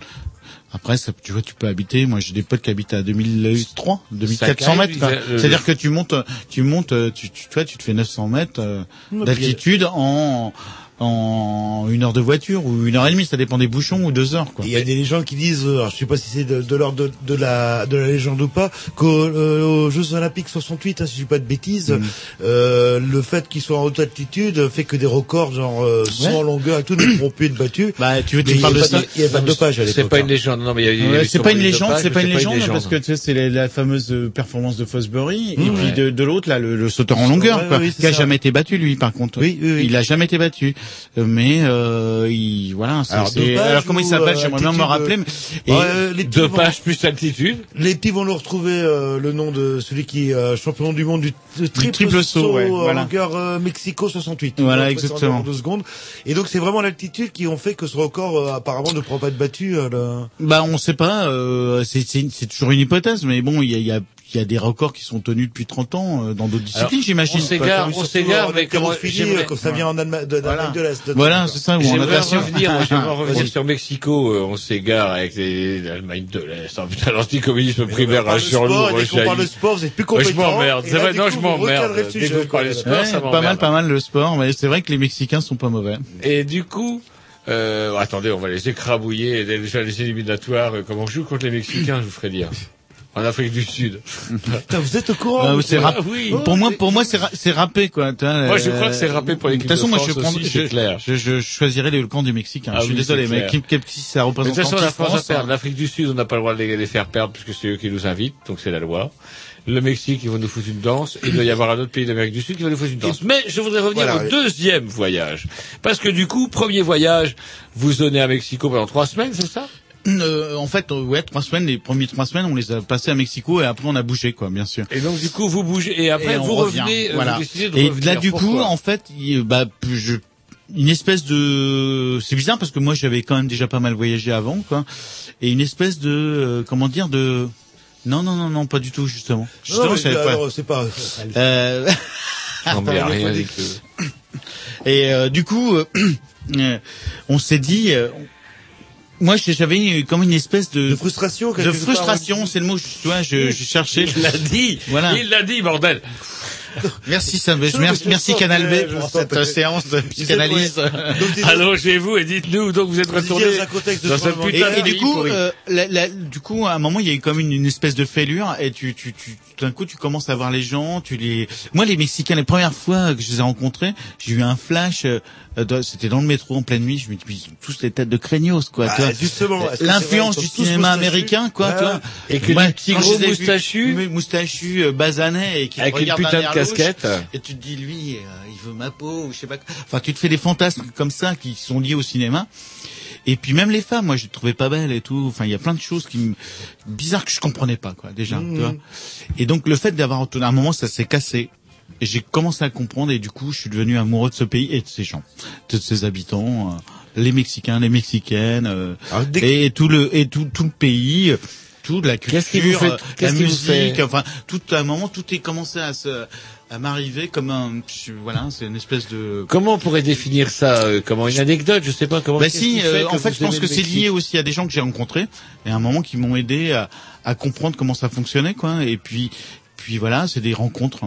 Je pense que un, un beau voyage, c'est des rencontres, tu vois, c'est un vieux Ah, le- classique. que je suis le en train de Mexique, dire, alors, mais- est-ce que ça fonctionne justement comme euh, les clichés qu'on en a avec euh, Insécurité 3000, euh, les gens qu'on retrouve dans, dans, dans le fond des rivières avec euh, qu'on sait pas qui deviennent, ce qu'ils deviennent, etc. Coke et crack à tous les étages. Est-ce que c'est ça Immigration massive vers les États-Unis. Oui, euh, mais c'est- il y a aucun doute. euh, Ce qu'on dit sur le Mexique est, est vrai en partie, mais qu'est-ce qu'on on parle? On parle des faits divers. Donc Mhm. euh, c'est vrai que les narcos, comme on dit là-bas, les narcos, les narcotraficantes, c'est c'est c'est un c'est une grosse force, comment dire, euh, militaire et, et financière, quoi. Tu vois, il y a aucun doute. Tu vois, tu- Et la beaucoup de choses transitent euh, par, par Mexico. Et puis il faut savoir que le Mexique c'est un pays immense. Ils produisent eux-mêmes déjà de l'héroïne, toi, dans le Sinaloa. Ils produisent de, l'herbe, euh, toi, de la marijuana dans, dans plein d'États.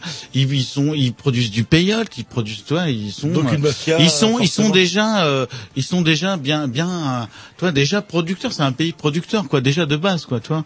Hmm. Oui, donc c'est pas un pays de transit comme on disait. euh, Bah, c'est après pour la coke, c'est un, un, un pays de transit parce qu'ils produisent pas. ils- ils se débrouillent tout seuls, ouais, voilà, ils peuvent, ils pourraient se débrouiller curieux, parce que ah vois- ouais, il faut pousser du pavot. Ouais, du pavot. Il y a, il y a plusieurs États. Le Sinaloa est bien connu où ils font pousser du pavot. Et ils ont, des- il y a des labos et tout. Et puis ils vendent, ils Et vendent, dans la rue, ils vendent de, l'héroïne, hein, tu vois. Et Ils vendent je- pas de, ils, tu vois, ils vendent pas. Non mais je veux dire dans la rue, du coup, ça s'achète, le comportement des flics, etc., etc. Est-ce que par exemple, on peut, euh, les gens peuvent fumer Le, Mexi, un- le, le, le flic mexicain de base est corrompu de toute façon, tu vois. Donc euh, tu t'adresses jamais à un flic si t'as un problème parce que de toute façon il va te pomper de l'argent en plus. Quoi. si Tout Mexicain a peur des flics parce que il va pas forcément parce qu'il va le taper, mais parce que déjà il va lui demander du fric et puis s'il lui file pas de fric, il va l'embarquer, il va le faire chier quoi, tu vois. Donc quand on voit un Donc, flic, euh, on l'évite Mexique. en fait. Bah, euh, pff, bon après oui, On va vaut mieux. Bon en tant que touriste, c'est évident, t'as un autre statut quoi, toi. C'est toi, faut Mmh. faut être lucide. T'es touriste, on, on va te protéger un minimum. T'amènes des dollars, t'amènes des, des euros. Tu vois, ils sont pas fous non plus, tu vois. Mais euh, voilà, c'est c'est je te, je te parle de, de, de la réaction du Mexicain moyen. Donc à un moment ou à un autre, t'es bien obligé de, de ressentir ce qu'ils ressentent quoi, tu vois. Est-ce que c'est un pays euh, pauvre? Non, c'est un pays très riche, mais complètement inégalitaire, comme Voilà, plein d'autres. Voilà, riches, comme le. Brésil, comme beaucoup de pays d'Amérique du Sud. moyenne, euh, Il y a une classe moyenne qui émerge depuis les années 80, mais qui a été très fragilisée parce qu'il y a eu des, des crises financières. Tu vois, il y a- donc, mais euh, il y a une classe moyenne qui, qui, qui, qui grossit de plus en plus, quoi. Surtout à Mexico, parce que c'est un pays très centralisé. Tout se passe à Mexico. Euh, c'est vraiment là où tout le business fait. Il y a très peu d'autres capitales. Après, si, t'as des capitales du, du, du Nord, Tijuana, mais qui sont plus tenues par les narcos, et tout. Mais Euh, et ça vit de quoi en fait à part le tout ce qui est problème de drogue euh, C'est quoi la richesse du, du Mexique? C'est les dollars. euh, c'est- drogue, bah, des dollars. Il y a euh, plein qui d'en- viennent- non, mais il y a plein d'entreprises américaines qui ont délocalisé au Mexique. Non, non, General mais déjà les, les richesses minières, pétrolières déjà. Tout le golfe du Mexique. C'est- C'est c'est un des gros producteurs de pétrole au monde. c'est eux, ça, le golfe du Mexique, c'est Bah, eux. c'est c'est une Ouais. entreprise nationalisée pendant le, la révolution mexicaine qui s'appelle Pemex, quoi, pétrole, Petroleo Americano. tu vois, Mhm. voilà. Donc ça, c'est c'est une grosse richesse. Quoi, tu vois, c'est- Oui. Après, ils ont des mines d'uranium, d'or, d'argent, de, de plein de, de métaux précieux. Quoi. Voilà. Ils ont un pays au niveau culturel qui est magnifique, quoi, toi. Et euh, Oui, puis tu vois, t'as, t'as entreprises tous les, les, les grands sites archéologiques, euh, Maya, Aztèque, Toltec, Olmec, enfin tout ce que tu, t'as une vraie civilisation qui est, qui est, qui est- euh, donc ils ont, ils- c'est un, un des pays les plus touristiques au monde après la France, quoi, toi. Je, je- je Donc c'est- crois. c'est un pays qui a, Hein. qui- qui a plein d'atouts et qui devrait être euh, considéré dans les pays dits développés. C'est un pays dit émergent, comme on dit. Tu sais, Ah, maintenant, ouais. on appelle ça développé et émergent, mais du coup, C'est- C'est quoi le problème justement? Pourquoi ils sont pas Est-ce si que c'est développés toujours que ça? justement le problème? Est-ce que c'est pas Est-ce que c'est toujours le PRI qui est au pouvoir? Depuis euh, depuis euh, si longtemps Non, c'est plus le prix. le parti de la révolution non, institutionnelle. ouais, de- il- ben non, c'est, ça a été, pff, je dirais, c'est même pas pire, c'est l'équivalent, tu vois, c'est le PAN, hein, le Parti d'Action Nationale, qui est un parti catho, tu vois, euh, vraiment euh, bien extrémiste, qui est, qui est, euh, comment dire, conservateur un maximum, quoi. D'accord. Il y a jamais le eu. PAN au pouvoir en ce moment. Voilà, exactement. Et c'est euh, le, le Parti démocratique, c'est quand il s'appelle Le, le prix, le, le parti révolutionnaire institutionnel qui, qui, qui est né euh, suite à la révolution mexicaine, tu vois, Mais il y en avait qui, un qui a eu occupé le pouvoir pendant euh, 77 ans ou 80 ans. Quoi. Il a fait mieux que le parti communiste euh, euh, du RSS. Voilà. Est-ce qu'il n'y avait même. pas aussi le, le maire de Mexico En longévité. Le maire de Mexico qui a un nom indien, euh, genre un nom aztèque, euh, je dis pas de conneries. Il n'est pas représentant d'un parti démocratique ou je sais pas quoi? C'est Cuauhtémoc, Cuauhtémoc euh, Cardenas, qui est le fils d'un des présidents qui s'appelait Lázaro Cardenas, qui est un- le président le plus euh, comment dire le, le plus curieux qu'ils aient eu et puis le plus intéressant dans les euh, du XXe siècle, qui a été président de, de 40 à 45 ou à peu près, je me plante peut-être d'une année. Et lui, en fait, il a, euh, c'est lui qui a euh, nationalisé le pétrole, qui a fait, qui a lancé des- des- des, euh, l'éducation, qui a accueilli tous les révolutionnaires euh, émigrés, Trotsky. donc Trotsky, euh, tous les, euh, tous ceux qui étaient traqués dans, dans le monde, les, tu vois, euh, ils étaient, ils avaient le droit à, à être accueillis euh, euh, au Mexique. Toi, une politique vraiment d'accueil. euh, Bon, c'est l'époque des muralistes. Toi, les, les Roscoe, les Ribera. Toi, toutes les grandes fresques qui, qui mettent en euh, comment dire en valeur euh, l'histoire, l'histoire est du Mexique, c'est-à-dire euh, donc la civilisation précolombienne et toute la révolution mexicaine, quoi, toute l'i- l'iconographie. Toi, d'un peuple qui va dans le même sens, qui est, euh, qui a une unité, quoi. Alors qu'est-ce qui va pas marcher en fait? Parce que là, euh, Bah, c'est gauche, il y a des richesses, euh, donc c'est un pays. Euh, Bah parce que en fait. c'est c'est euh, c'est le principe de, de, de- c'est le problème c'est hérité de la colonisation c'est les mêmes trucs les tu vois c'est des grandes familles beaucoup d'espagnols euh, des américains des machins et des criolos comme on peut dire c'est-à-dire des, des métis qui ont maintenant euh, toutes les richesses quoi, quoi. c'est très sur verrouillé quoi sur les richesses euh, les matières premières mais tout Il quoi. n'y a pas eu de Voilà. redistribution des richesses. Bah, tu sais de- que sur le, le- le magazine F- F- Fortune là où euh, le- l'homme le plus riche du monde c'est un Mexicain. Ah, C'est toujours le même. Il a Télévisa, il a tout. Tu vois, il a, il a tout quoi, toi. C'est, le mec, le, tu vois, c'est, voilà. Et le, le phénomène d'immigration, euh, est-ce qu'on peut estimer le pourcentage euh, de Mexicains qui, a vu, euh, qui vivent en dehors de leurs frontières, c'est-à-dire aux États-Unis ou au Canada, enfin tout ce genre de... Bah, euh, aux États-Unis, il y en a sûrement beaucoup. Hein, toi, les Chicanos, enfin tous ceux qui sont d'origine mexicaine, c'est énorme. Dans tous les États, euh, Californie, euh. Texas, tous ceux, tous les États qui bordent euh, la frontière mexicaine. Je, tu vois, euh, bah, je sais pas, vous êtes peut-être allé à Los Angeles, mais tu vas, tu vas à Los Angeles, euh, t'as des quartiers où c'est marqué ici on parle anglais, quoi. C'est pour te dire. C'est pour euh, Ils ont te des dire le, euh, tu vois, les- l'hégémonie linguistique euh, qui, Ouais, le, hein, le- voilà. le melting pot, c'est qu'un du fantasme en fait. C'est, euh... Non mais Los Angeles, c'était Los Angeles, c'était au Mexique avant. Oui, non, mais enfin, il y a C'est pas de revenu au y Mexique, quelque Il n'y a pas part. d'intégration. Euh, le... Ouais, ça revient au Mexique. Si, ça revient au Mexique, c'est-à-dire que Los Angeles est américain, mais euh, par exemple les flics, euh, vous pouvez tomber sur des flics qui ne parlent qu'espagnol. euh, comment la communauté hispanique, bah, d'ailleurs, elle a assuré le succès d'Obama. Euh, à Los Angeles, si tu parles pas anglais et que tu parles espagnol couramment, c'est bon. Tu te démerdes. De toute façon, tu tomberas sur un flic hispanique, tu tomberas sur un, tout, euh, les administrations. Oui, euh, Ah, moi qui voilà, n'importe l'autre, Voilà, non, mais im- imagine que tu peux vivre dans une ville, en Belgique, euh, la grosse ville américaine, et tu parles pas du tout l'anglais. Tu peux te démerder complètement, quoi. Tu pour trouveras le- tous tes repères, euh, toute la vie courante, quoi, toi. Alors attendez, on va essayer de l'emmener à Saint-Nazaire. Avant de l'emmener à Los Angeles, déjà, si on arrive à l'emmener des va, à on va se mettre un petit disque et puis il va falloir qu'on conclue parce qu'il y a encore plein de choses à dire. Mais alors, il y a un gros problème, c'est que celle-ci, elle annonce moins 5. Moi, j'annonce un gros, presque un petit moins 10. Voilà, donc on continue dans le... Programmation Air One. Ah, c'est... Alors euh, bon voilà c'est bon c'est c'est une voix là ce, hein. c'est Eroenia Leon hein, donc euh, c'est là euh, La 11, No fumes No fumes en la cama c'est euh, c'est le genre de Ne fume pas de la cam, c'est ça?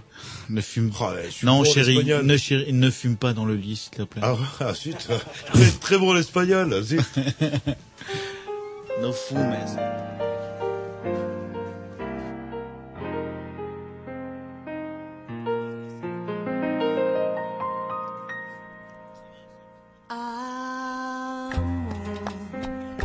No fumes en la cama,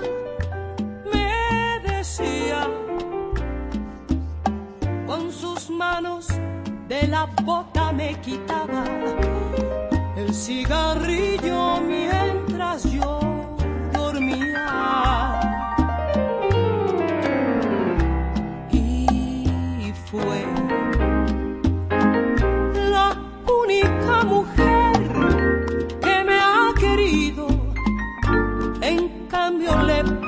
con el olvido y por otro querer la abandoné.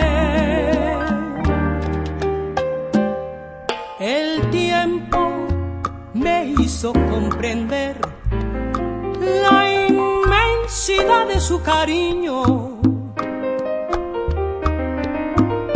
Vencido y fracasado regresé a buscar su ternura como un niño. Ay, qué dolor.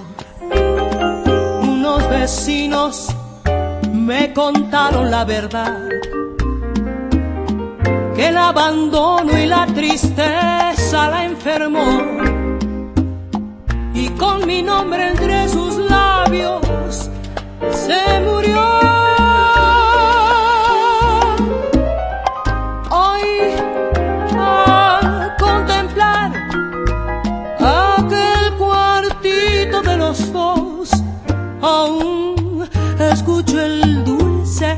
De su voz que me dice, amor no fumes en la cama.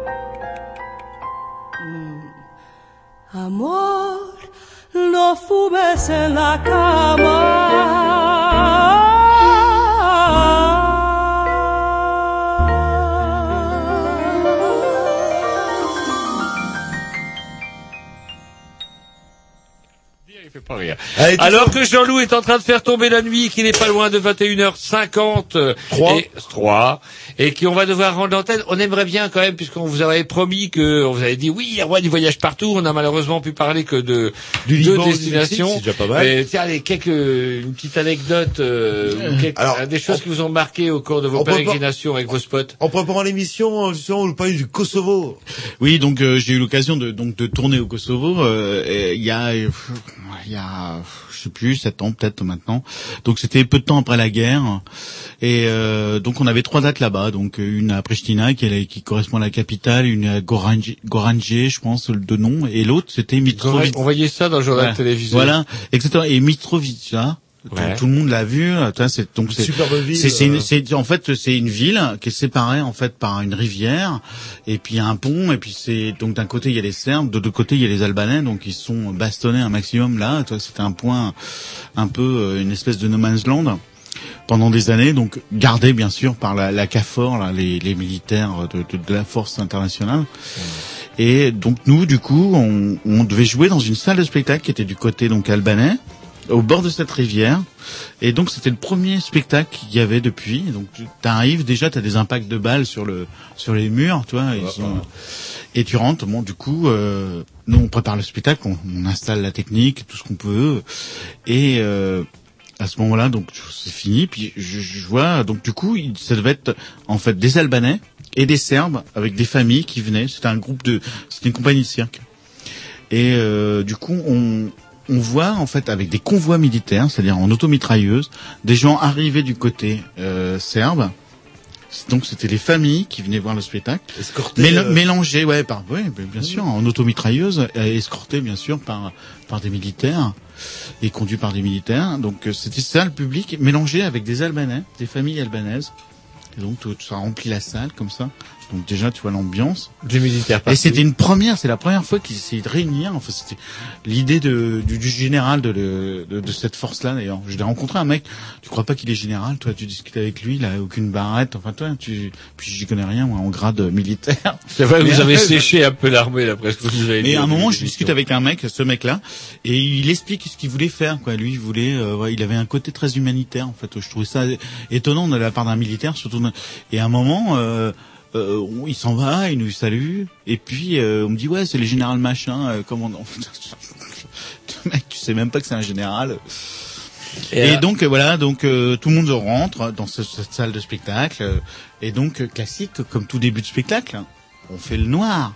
Donc moi je fais le noir à la console lumière et là, paf, dans la seconde qui a suivi, plein de lampes torches s'allument, des grosses euh, MacLight américaines que tous les, les, les militaires avaient dedans, parce qu'il y avait au moins autant de militaires armés que de public dans la salle. Et donc ils rallument tout de suite euh, pour rassurer le public. Et euh, là, je me suis dit, bon, bah, j'ai envoyé l'effet à toute vitesse, plein feu. je me dit, ils ont éteint leurs lampes et le spectacle a eu lieu. Aiment pas l'obscurité. Et, et- voilà, et je me suis aperçu que le fait de, de, de couper la lumière brutalement, ça, tu vois, c'était un rappel de traumatisme lié à la Mmh. guerre. euh, Et, tu vois, enfin, je savais pas, je m'en suis rendu compte en le faisant, quoi. Et du coup, les scènes de Voilà, nuit, vous les avez zappées alors? Comment Les scènes de nuit, oui, vous les oui, avez il devait y zappées avoir, il devait y avoir toute une entrée euh, très douce, machin, un truc très calme. Et là, euh, bon, là, j'ai dit, je, là, c'était pas possible, quoi. Une autre anecdote, parce que l'heure tourne et c'est moi qui suis toujours le méchant en disant ça va faire qu'on conclue. C'est vrai, vous avez vraiment désagréable. Bah non, mais ah, il faut qu'on arrive à l'heure, Roger, c'est tout. C'est c'est Oh, pas ça va être de ma quoi, là. faute. Ah, non, non, non, non, non. Une autre anecdote. alors, Alors une, une, une- une petite dernière vite fait. Donc je Voilà, suis allé dans un, un espèce de, de, de pays, le sultanat de, de Brunei. Oui. Ce que ça dit euh, à certains géographes, euh, ce serait Une situé petite où? pointe, une petite crotte, pointe là. euh, au no- euh, comment dirais-je au bord de la mer Rouge. Euh, Non, pas du tout. Oh bah putain. Euh, de, dans le, Ah, en, Indo- en mer, en Indonésie, du Euh, côté de ouais, là, du tu te rapproches, c'est c'est une partie de l'Indonésie. euh, tu vois. Ah oui. Voilà, et du, du Indonésie et Malaisie. Et- et en fait, euh, c'est c'est l'île de Bornéo. Qui, Ouais, coupe- tout qui est coupée fait, en ouais, deux raison. une partie indonésienne et la partie malaisienne. Et dans la partie malaisienne, il y a une toute petite crotte, de mouche ouais, ouais. qui s'appelle le sultanat de Brunei. Et donc Et là, il y a un sultan et c'est, il- paraît-il, un des hommes les plus riches du monde. hein. et donc, euh, salle de spectacle, comme d'habitude, j'y étais aussi pour un spectacle. Et donc, la salle de spectacle, tu rentres, déjà, ça ressemble pas vraiment à une salle de spectacle assez traditionnelle qu'on peut vivre en Europe. Déjà, grosse moquette, très épaisse, t'as l'impression plutôt de rentrer dans un Hilton, qui fait de- avec des beaux sièges, à coudoir, avec velours, machin. Et au milieu du, du public, et donc il n'y a pas de gradin, les gens sont assis, beau fauteuil, et il y a une espèce de d'estrade euh, super sophistiquée. Et sur cette estrade, il y a un, une espèce de grand trône. Et, Putain. et, et donc, on regarde la scène. euh, Le Vous trône était presque plus élevé que la scène, et il était vraiment au bord de la scène. Vous étiez dans les chiottes du sultan du Brunei. Et voilà, c'était son fauteuil réservé pour le sultan. Voilà, donc lui, il avait le droit à la place euh, devant tout le monde. Et puis, en fait, personne ne pouvait voir. ne voyait rien Putain. derrière. Et les gens derrière lui quand t'étais sur voir. scène, t'as l'impression qu'il te dominait, toi. Ah, Il était plus haut que toi. Donc voilà, c'est une petite anecdote il euh, là, plutôt rigolote. Non, en fait, il est pas venu. Oui, il y a son euh, putain voilà. de fauteuil qui bouchait la vue à tout le monde Voilà, quand même. exactement. Par contre, il il y avait un peu de place pour des gens un peu importants de sa famille qui étaient là, euh, qui étaient un peu plus bas, quoi, sur l'estrade aussi, quoi. Voilà. Bah écoutez, euh, il fallait le dire. C'est tout. Allez, Non, mais c'est drôle. il, est, il est l'heure, il est même plus que Bon, l'heure. bah, On va et- s'écouter l'ultime dernier morceau et l'ultime. Ouais. J'aurai le droit à un dernier morceau? Oui, bon, bah, voilà, je voudrais remercier la technique parce que nos, mes camarades euh, techniciens. Ouais, Oh, merci, merci. Euh, Euh, D'ailleurs, j'ai j'ai j'ai parlé avec le, le comité CGT de, de, Canal B et ils, nous réclament une augmentation et ça fait des années que, que la direction ne les écoute pas avec les animateurs vedettes. Attendez, on leur poser la question. On a demandé quelque chose tout à l'heure. Comment il s'appelle euh, celui Ouais, qui a si gagné veux, le, bien, ouais. euh, le triple Euh, saut euh, à Mexico en 68 Gary White. Jerry, le triple saut. Oh, le triple Oui. saut. Ah bah il a pas trouvé. pas Alors, avant de leur lancer des fleurs, les gars, vous, de- tout le monde le sait. Il fallait euh, taper voilà. résultat des Il- Jeux il fallait le dire. 68. Voilà, tout simplement triple saut, c'est pas compliqué. Voilà. Mexico. Juan Carlos de Oliveira. Allez, on vous dit salut. On a largement débordé. à semaine Euh, merci à tous. Bonsoir. C'est vrai? C'est- Ah, c'est allumé, ça doit te parler. Attends, attends, j'a- j'arrête. Oui, il y a- une espèce de bins c'est à la technique. C'est Kosovo, Je regrette en fait euh, mes camarades de la CGT se désolarisent. euh, eh, On est à l'antenne.